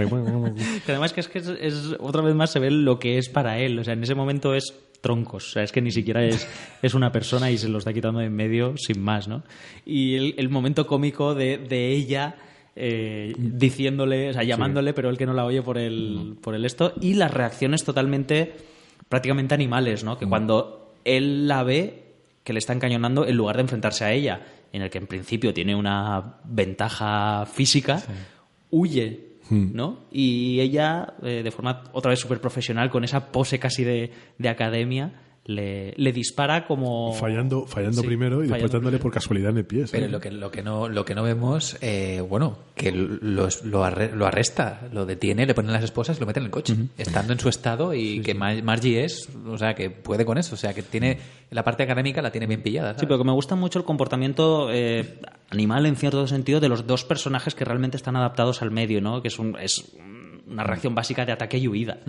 Y incluso hay un plano que me gusta un montón que es el- un, plano, un plano general en el que vemos al personaje de Stormyer en el suelo, en el lago, y a ella que está en la otra punta, en, en el bosque, ¿no? Y esa contraposición de ver que en el mismo eh, territorio, en el mismo escenario, la parte de Stormyer es totalmente inhóspita y en la de ella hay, hay árboles, ¿no? Es como siendo personas adaptadas al mismo medio, tú puedes hacer que sea un medio hostil e inhóspito, eh, o inhóspito, o puedes hacer que crezcan árboles, ¿no? Y, y- y generar una vida, que al fin de cuentas es lo que creo que resume esa actitud de los pioneros que llegaron y dijeron, bueno, pues vamos a quedarnos aquí y de la nada, pues vamos a sacar vida y vamos a, a convertirnos en habitantes de esta tierra, ¿no? Claro. Eso me mola un montón. Y. Bueno, y ese, La ese speech. ¿no? el speech, Ese eh, speech a mí me emociona. A- Me emociona. A, mí me emociona mucho. Mm, Me emociona mucho porque hay unos planos antes, cuando vemos a- que Margie se está yendo de Minneapolis, que le vemos como con cierta soledad dentro del coche, con que, que se le ve- se- es un plano frontal de ella, que se ve la- la- el, el enrejado este que tienen los coches detrás. Y son planos curiosos, ¿no? Porque al final te están intentando como enfatizar, en fin, las sensaciones o los sentimientos Bueno, de. sí, pero de manera ella. te que todo el mundo está solo, ¿no? Ahí. Y, y entonces te devuelve el mismo, el mismo plano, pero esta vez con el Stormayer detrás, ¿no? Mm. Y no sé, me, me parece muy curioso el que, que hayan elegido Además, ese plano. Es muy interesante la actitud de él, ¿no? Es como que ya no queda casi nada de él. Parece ya como un animalillo. Sí. em- No, yo creo que simplemente espera, ¿no? Re- reacciona a las cosas Pero que le vienen. Yo en- no, en- no veo que, se, que esté derrotado. Es casi como un, yo lo veo como un oso con un cepo, tío. Lo veo como no, no le queda nada, ¿no? Es- Sí, pero es, pero es vuelve a ser la misma actitud, es el rollo de me han cazado. Punto. Ya está. Lo intenta escapar y no lo he conseguido. Claro, sí, pues eso es solamente... Pero quizá me gustan el, con, con estos planos que le estuve dando un poco de vueltas porque me parecían un poco raros.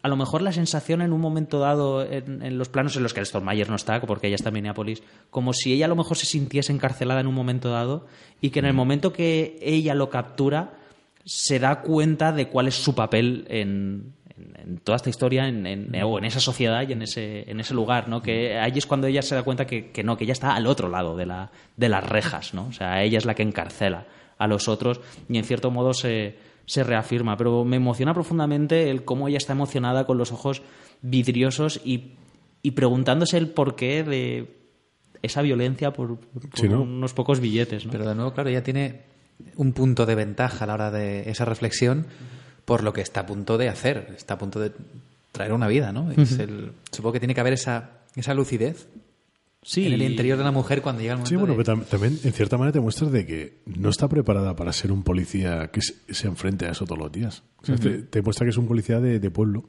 Ya. que no ha tenido más, Claro, porque esta película no te más lo dice. problemas que a lo mejor pe- pequeños problemas locales No con dice, borrachos. tal. pero, pero claro, eso tiene que ser algo muy poco habitual en un pueblo como este, que hay un triple homicidio en una carretera. Seguramente, igual es, hombre, ya parece que sabe, la teoría la conoce bien, ¿no? Pero que igual no, no ocurre muy a menudo eso. No tiene pinta porque, porque a ella le llama la atención. O sea, Por eso. No, me gusta eso, ver cómo son en ese momento, más que en, en ningún otro momento de, de toda la película, son fuerzas contrapuestas, ¿no? Ves la, la emoción de ella frente a la nada absoluta de, de él. Hay un momento que vemos el, cómo él mira por la ventanilla y mira el plano del Paul Bunyan, ¿no? Sí, y sí. es eso, como los habitantes de la misma tierra y las diferentes, las actitudes totalmente opuestas ante, ante Bueno, eso, ¿no? pues son dos extremos, Ante ¿no? la Porque sociedad. son dos extremos, ¿no? Porque uno ya está acostumbrado a ese tipo de violencia y la otra lo está descubriendo ahora, ¿no? Y, y me emociona profundamente cuando le dices, y aquí estás y, es un día precioso, ¿no?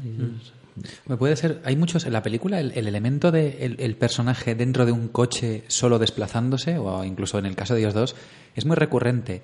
Incluso puede ser la, la idea de que, de que un, un colono, ¿no? llegado a una zona nueva, en un coche, que es un entorno artificial, construido para, en este caso, avanzar a alguna parte, sea un poco sentirse ahí dentro como muy fuera del, del, del hábitat, ¿no? En plan de, ¿qué hacemos aquí, no? En plan, mucha gente se desplaza en el coche, en, en eso, sin saber muy bien a dónde va, ni entender muy bien por qué está ahí. Y a mí me gusta mucho esa escena, la de que está Mar Margie con el este detrás, detenido ya, e intentando entender y dándose cuenta a lo mejor de que el entorno ha provocado todo eso, ¿no? Esa espiral Bueno, de violencia, Sí. de si te, si te- ambiciones. si te fijas, los coches son como lugares de reflexión.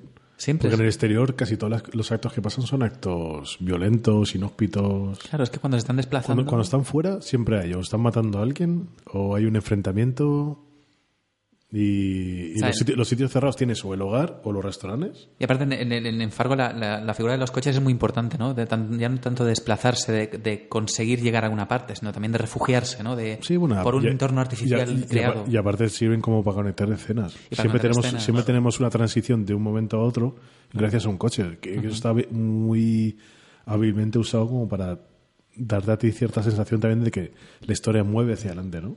Sí.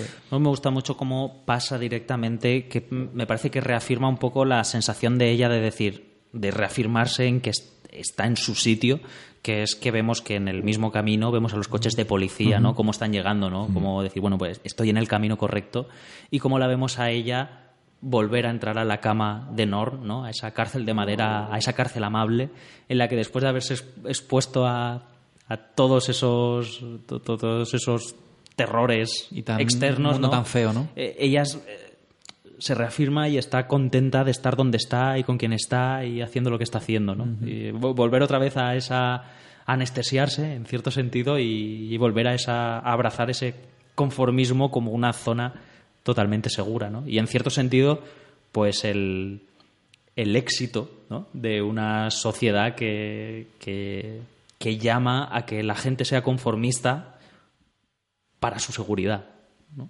que es, Para a fin de su- cuentas, lo que, Sí, sí, es- lo que hay. ¿no? Incluso supervivencia mental, ¿no? Para aceptar Pero- lo que tienes, ¿no? Pero es una cosa que ves en muchos pueblos.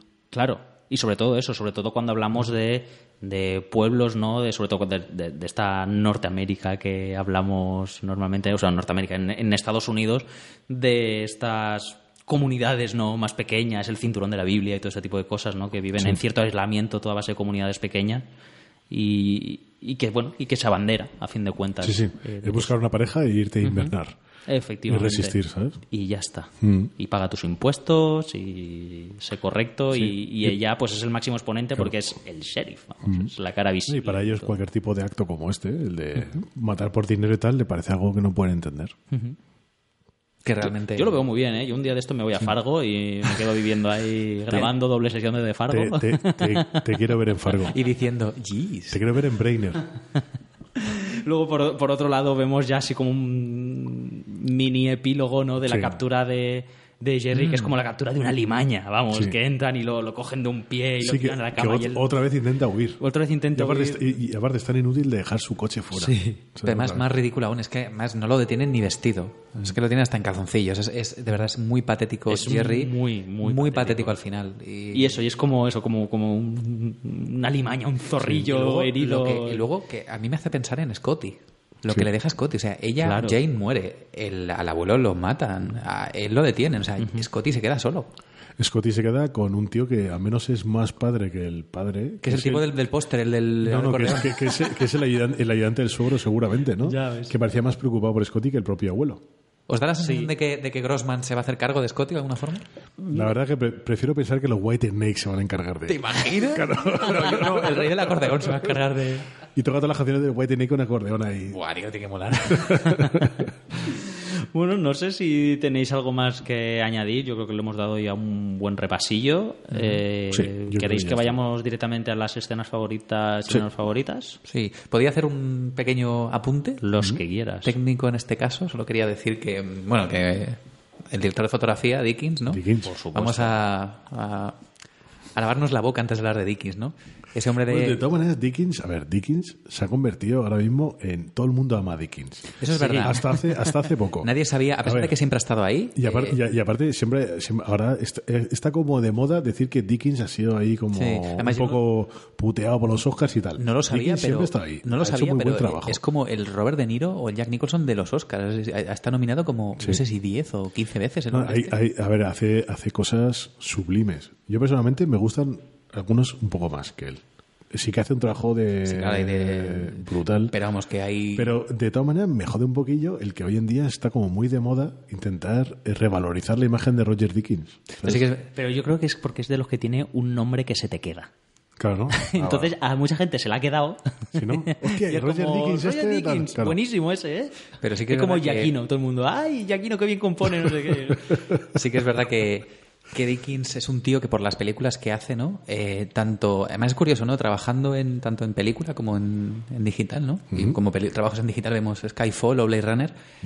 Es un tío que tiene mucha gracia fotografiando, que creo que le quita mucho trabajo a la postproducción, así evi- evitando que la postproducción se cebe demasiado, alterando la película, entregando ya una obra, un bruto ya bastante terminado en, en iluminación, en exposición, en contraste, en colores, ¿no? También, es, eh, también porque el tío viene de la vieja escuela. ¿eh? Viene- pero bueno, muy- mu- no es el único, vienen muchos de la Sí, sí. escuela. Yo No, no, pero, pero hoy, en día hay muchos directores de foto modernos Sí. que están muy acostumbrados a la postproducción. Sí, sí. Pues yo creo que a Dickens le pasa eso. Creo que como viene de la vieja escuela y, y los de la vieja escuela tienden a hacer el trabajo en el rodaje, que es lo que necesariamente tenía que ocurrir con el negativo, eh, creo que ha trasladado eso al digital y lo ha hecho muy bien, ¿no? No dejando demasiado margen a la postproducción digital. Y yo siempre, es que para mí Skyfall y también Blade Runner son dos ejemplos de, de rodar con una cámara digital y te das cuenta que este tío es realmente increíble lo, lo bien que expone, lo bien, lo bien que hace que una cámara capte luz y se transforme en una imagen. eh, y más en entornos tan hostiles fotográficamente como puede ser un paraje nevado o en la película de Jesse James, que es esa cromática es muy difícil de captar para que luego sea se mantenga bien y Bueno, por ejemplo, también hay que recordar que es el tío encargado del color, de la idea del color de O Brother, eh, que, fue, la- que sí. fue la primera en digital también del juego. Sí, sí, sí, sí, sí, sí, sí. Y nada, solo quería decir eso, ¿no? Y, y que una peli como, como Fargo, ¿no? Ahora ya no ocurre, ¿no? Pero una peli, solo quería hacer una, un apunte de los míos, ¿no? Una peli cuando, cuando Fargo se estrenó, se estrenó en película, porque es una película del 96, ¿no? Fargo. Eh, hay que decir que cuando una película era como Fargo, eh, le sacaba los colores a los laboratorios, en el sentido de que era obligatorio ah, mantener los estándares y la limpieza mucho, porque una película como Fargo iba muy sucia a los cines. Y eso de cara al control de calidad eh, les llamaba la atención a los laboratorios, porque por los procesos fotográficos de baños químicos, de máquinas, de rodillos, eh, una película blanca iba llena de pegotes negros Uf, claro. al cine. Yo, en mi experiencia, lo he conocido con dos películas, con Jarhead, también de Dickens, y con El Príncipe Caspian. Y ahí te das cuenta de que si no llevas cuidado en películas muy claras, en blancos, azules, eh, cremas, eh, puede ir muy sucia al cine, llena de muchos picos negros y muchas rayas, y puede ser un problema incluso a la hora de que el cliente te pague, que no te paga. O sea, entonces, eh, en este caso, la- el laboratorio que hizo, la, que hizo Fargo ya no existe. Se llamaba Duarte, acabó siendo Deluxe, Deluxe ¿no? Y, y era- simplemente era hacer ese apunte, ¿no? Que era mm, un laboratorio que tenía que estar muy al día con mucha, mucha limpieza en máquinas, en filtros, en baños químicos, en recirculación de productos para que la- las copias salieran limpias, porque es que si no, se iban muy sucias al cine. Y esto era algo que preocupaba mucho a los productores en la época del, del fotoquímico. Y sobre Dickens quería aportar que los Cohen le pidieron e hicieron un, un calendario de, para rodar los exteriores en días nublados, porque Sí. no querían que apareciese la línea del horizonte, ¿no? Y me imagino que eso tiene que ser Solo- para- claro, so- complicadísimo Solo para, hay un plano. para fotografiar. Sí, solo hay un plano que es el de Buscemi Sí. eh, u- eh, cavando cavando. para meter esto, que que había sol y sigue a día de hoy siendo el plano que menos le gusta a Roger Dickens de la película. Sí, Sí. sí, sí, sí, sí. Además, por, la, por la- lo que le toca, ¿no? Que además el plano nublado siempre es el que, el que busca el directo de foto. Los días soleados son horribles para rodar. Entonces, Bueno, depende de lo que quieras hacer. depende de lo que quieras hacer. Depende. Si quieres hacer que salga mucho sol, ¿no? Pero en este caso es más interesante para obtener una cromática agradecida, fotográfica, bonita, estética. Yo creo que una peli como Fargo pide eso, pide Sí, no, esa neblina que confunde. La parte de Fargo está grabada prácticamente todo con luz de día. Sí. O sea que no hay, no hay foco de. Hay muy poco foco durante No, no, la no, noche. no, mucho, mucho exterior. Y también en el apartado técnico me gustaría eh, señalar el trabajo de Carter Burwell, el, el compositor. compositor. habitual de los hermanos Cohen, que me También, parece que, también de la saga Crepúsculo. Que firmaban, sí, Bueno, y muchas otras cosas. bueno, que firmaban No, una pero las, cosas hay que recordarlas para lo bueno y para lo malo. Claro, claro. que firma una partitura que creo que es absolutamente preciosa, que además el tema principal está, está basado en, un- en una canción del folclore escandinavo, ¿no? Ajá. Haciendo yo creo que también otra vez referencia a esos A ese mundo, ¿no? primeros colonizadores, ¿no? Y, y dándole pues una identidad que con todo lo que hemos estado hablando a lo largo de la película creo que le hace que le da mucha consistencia ¿no? con, con lo que los Cohen a priori o a nosotros nos parece que, que están contando y bueno dicho todo esto escenas favoritas escenas menos favoritas quién se lanza Mm, ¿Yo mismo? o- Bueno, Venga. Lo para, mí, para mí la favorita es la de, ya digo, la que está Norm y March en el mismo plano pero separados por las verticales cuando de- él Cuando- queda desayunando cuando no le arranca el coche. desayuno sí no no, no es que el, el- sí pero el- hay, hay un tema que me gusta mucho y es eh, también cómo Norm espera que ella termine el plato para terminárselo a ella Sí. Es- es- no pero aparte es- tiene mucho lenguaje eso porque significa que él se queda con los, re- los restos de la vida de, de Marge no no es el principal no comparten en verdad la vida en verdad se queda con con lo que queda, ¿no? Y ella con ese azul tan fuerte, él escondió en casa, ya digo, casi una madriguera de oso, ¿no? Cuando veíamos esos dibujos en los cuentos que está con la salida afuera, ¿no? Y ella está fuera y desde fuera rompe esas líneas verticales que tenemos pidiéndole ayuda para que le ayude a empujar un poco su vida, ¿no? O sea, para mí es el favorito.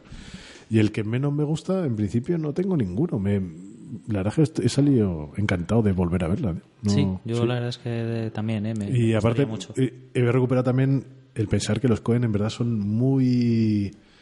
¿Cómo decirlo? Son muy eficientes a la hora de, de montar una película y de dártela como un paquete cerrado de los Cohen, porque en verdad no tienes la sensación de que te sobre algo. Es que ni siquiera ese escarceo fuera de la trama principal con, con, Con Yanagita no tiene sentido. Es que tiene mil interpretaciones y tiene sentido dentro de la película después, ¿no? Entonces, eso- Sí, yo es, es un, esa es una escena que a priori podría haber dicho que no era mi favorita porque parece que está casi paralela a la película, pero, No, pero eso, pero una, una vez hecha la reflexión que, que hemos comentado antes, eh, vamos, a mí la, la incluyo casi de las favoritas, ¿no? Sí. Porque me parece que, que generarla y darle ese sentido Mm. es, es una maestría total y absoluta. Eh, bueno, ya que estás. eh, Y bueno, ya que estoy, no, y, me pasa lo mismo. O sea, eso es lo- la única que podría haber dicho en un momento dado como que me gusta menos, pero que me he retractado. Y mi favorita, pues la que os comentaba, ¿no? El, el plano, el plano, la escena inicial, ¿no? Con esa, con esa interpretación, ¿no? Que le he querido dar de, de alegoría de la conquista del, del territorio y demás, y cómo, cómo esos faros van iluminando y mostrando de, lo inhóspito a, a, las creaciones del hombre, ¿no? A las señales, a- incluso el propio nombre, ¿no? Aparece el título, Fargo, ¿no? Es como que se crea, le, damos nombre a la tierra y, creamos los caminos y ponemos las señales. Me, parece brillante, vamos. Pues bueno, yo digo la que menos, no voy a decir la que no me gusta, voy a decir la que menos me gusta. Digo la de Yanagita, pero no, pero la digo más que nada porque, a ver, sí y no. La que menos me gusta porque puedes darle muchas interpretaciones. Está claro que si está en la película, tiene una. Eso no está ahí porque sí. Y, y como al final para el programa de pensar tanto he tendido a darle una- una- una- un significado más lo que habéis dicho vosotros, que puede funcionar y tiene sentido, la dejo como la que menos, porque sí que puede ser de- a priori un poco paralela a la historia, pero sí tiene sentido que se ven cosas, lo que hemos comentado está ahí, y a lo mejor más, incluso intenciones de los directores que no están que desconocemos. Y en cuanto a la que más me gusta, que decías tú hace poco, Rafa, eh, a mí me encanta que además eh, con pocas películas me pasa que una escena me siga emocionando y con Fargo me pasa que el final, cuando va en el coche con, con Gear, con Peter Stormer, me sigue emocionando. Y me sigue emocionando, primero porque es súper sencilla la, la escena. Pues una escena calma, tranquila, es muy sencilla y lo que me emociona es que es que realmente ella se emociona y me gusta mucho ver cómo desde la lógica de una persona buena se escandaliza ante lo feo que puede ser el mundo y que se ha convertido en un mundo tan feo que a veces se nos olvida de lo feo que es y que es normal y sano escandalizarse de que el mundo sea feo.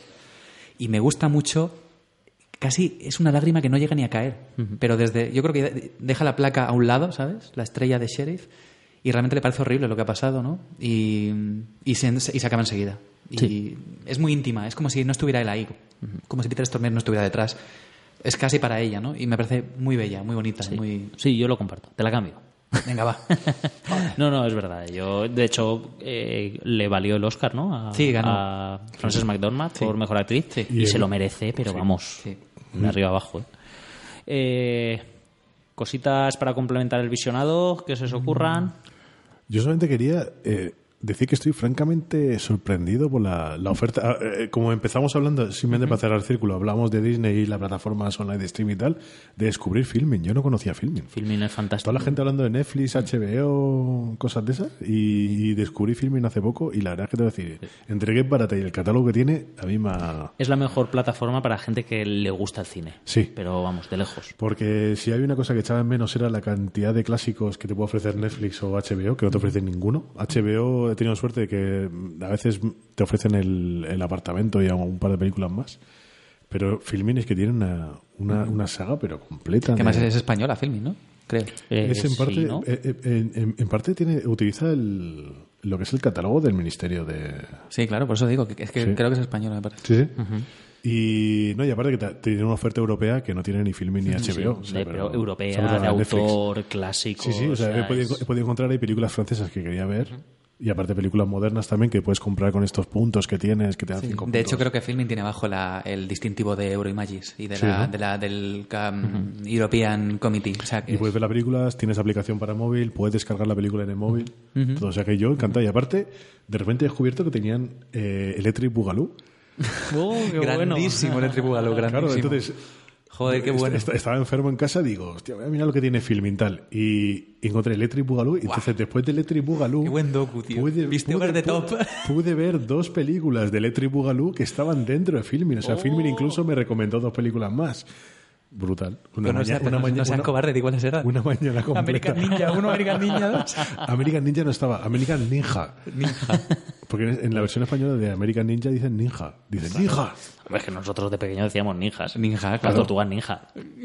Vamos, está más claro que el agua. Pero muy grande filming, ¿eh? Yo lo recomiendo ahora mismo a todos mis conocidos, a mis no conocidos y a los Y a, lo- la gente de Fargo también. Sí, sí. Y de Brainer. Sí, Claro. es como comentábamos al principio, ¿no? Es la, la gran esperanza, ¿no? Como esas peliculitas que están apareciendo para, para mí, ante para mí lo ha sido, pues como que Netflix, claro, pues que como tiene el catálogo de, de aquí en español, ¿no? De, de Ministerio de ¿qué es? Ministerio de, Educación y Cultura. eh, Educación y Cultura, ¿no? Por ejemplo, con, con, con mi hijo he podido ponerle dibujos que yo veía enano en buena calidad, las temporadas completas, por ejemplo, los diminutos. Digo, nadie sabe dónde están, pequeños Claro. seres bondadosos Hostia. Claro.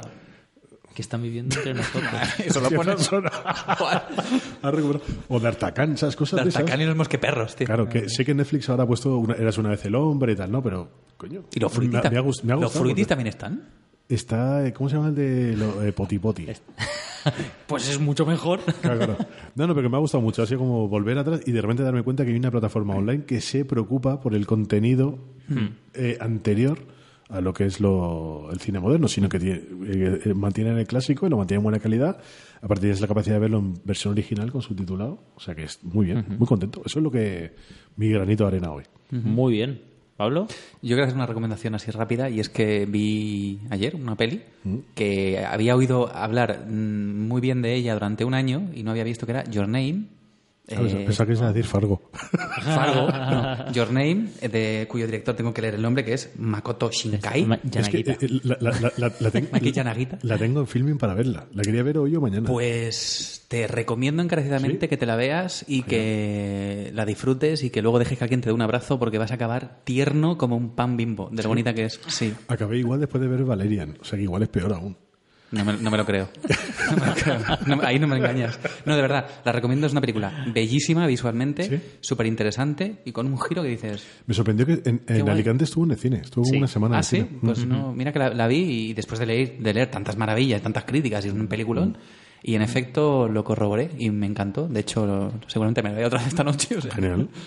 Pues yo voy a recomendar para los seriefilos que se han quedado con más ganas de Fargo, la serie Fargo, ¿no? Eh, Bueno, sí, tiene muy, muy, muy buena crítica, ¿no? Fargo es una de las de las de estas adaptaciones de películas a serie que normalmente suelen fracasar, pero esta es de las buenas, ¿no? Es de las que ha, ha conseguido coger el concepto, eh, seguir en la misma dinámica que, que la película y a la vez cobrar una identidad propia. Y aparte es que está realizada espectacularmente. Yo acabo de ver la tercera temporada ahora mismo y sobre todo en la primera temporada, eh, vamos, eh, funciona de forma fantástica. Y, Además, y- y aparte tiene la tiene la Se me olvidó la palabra.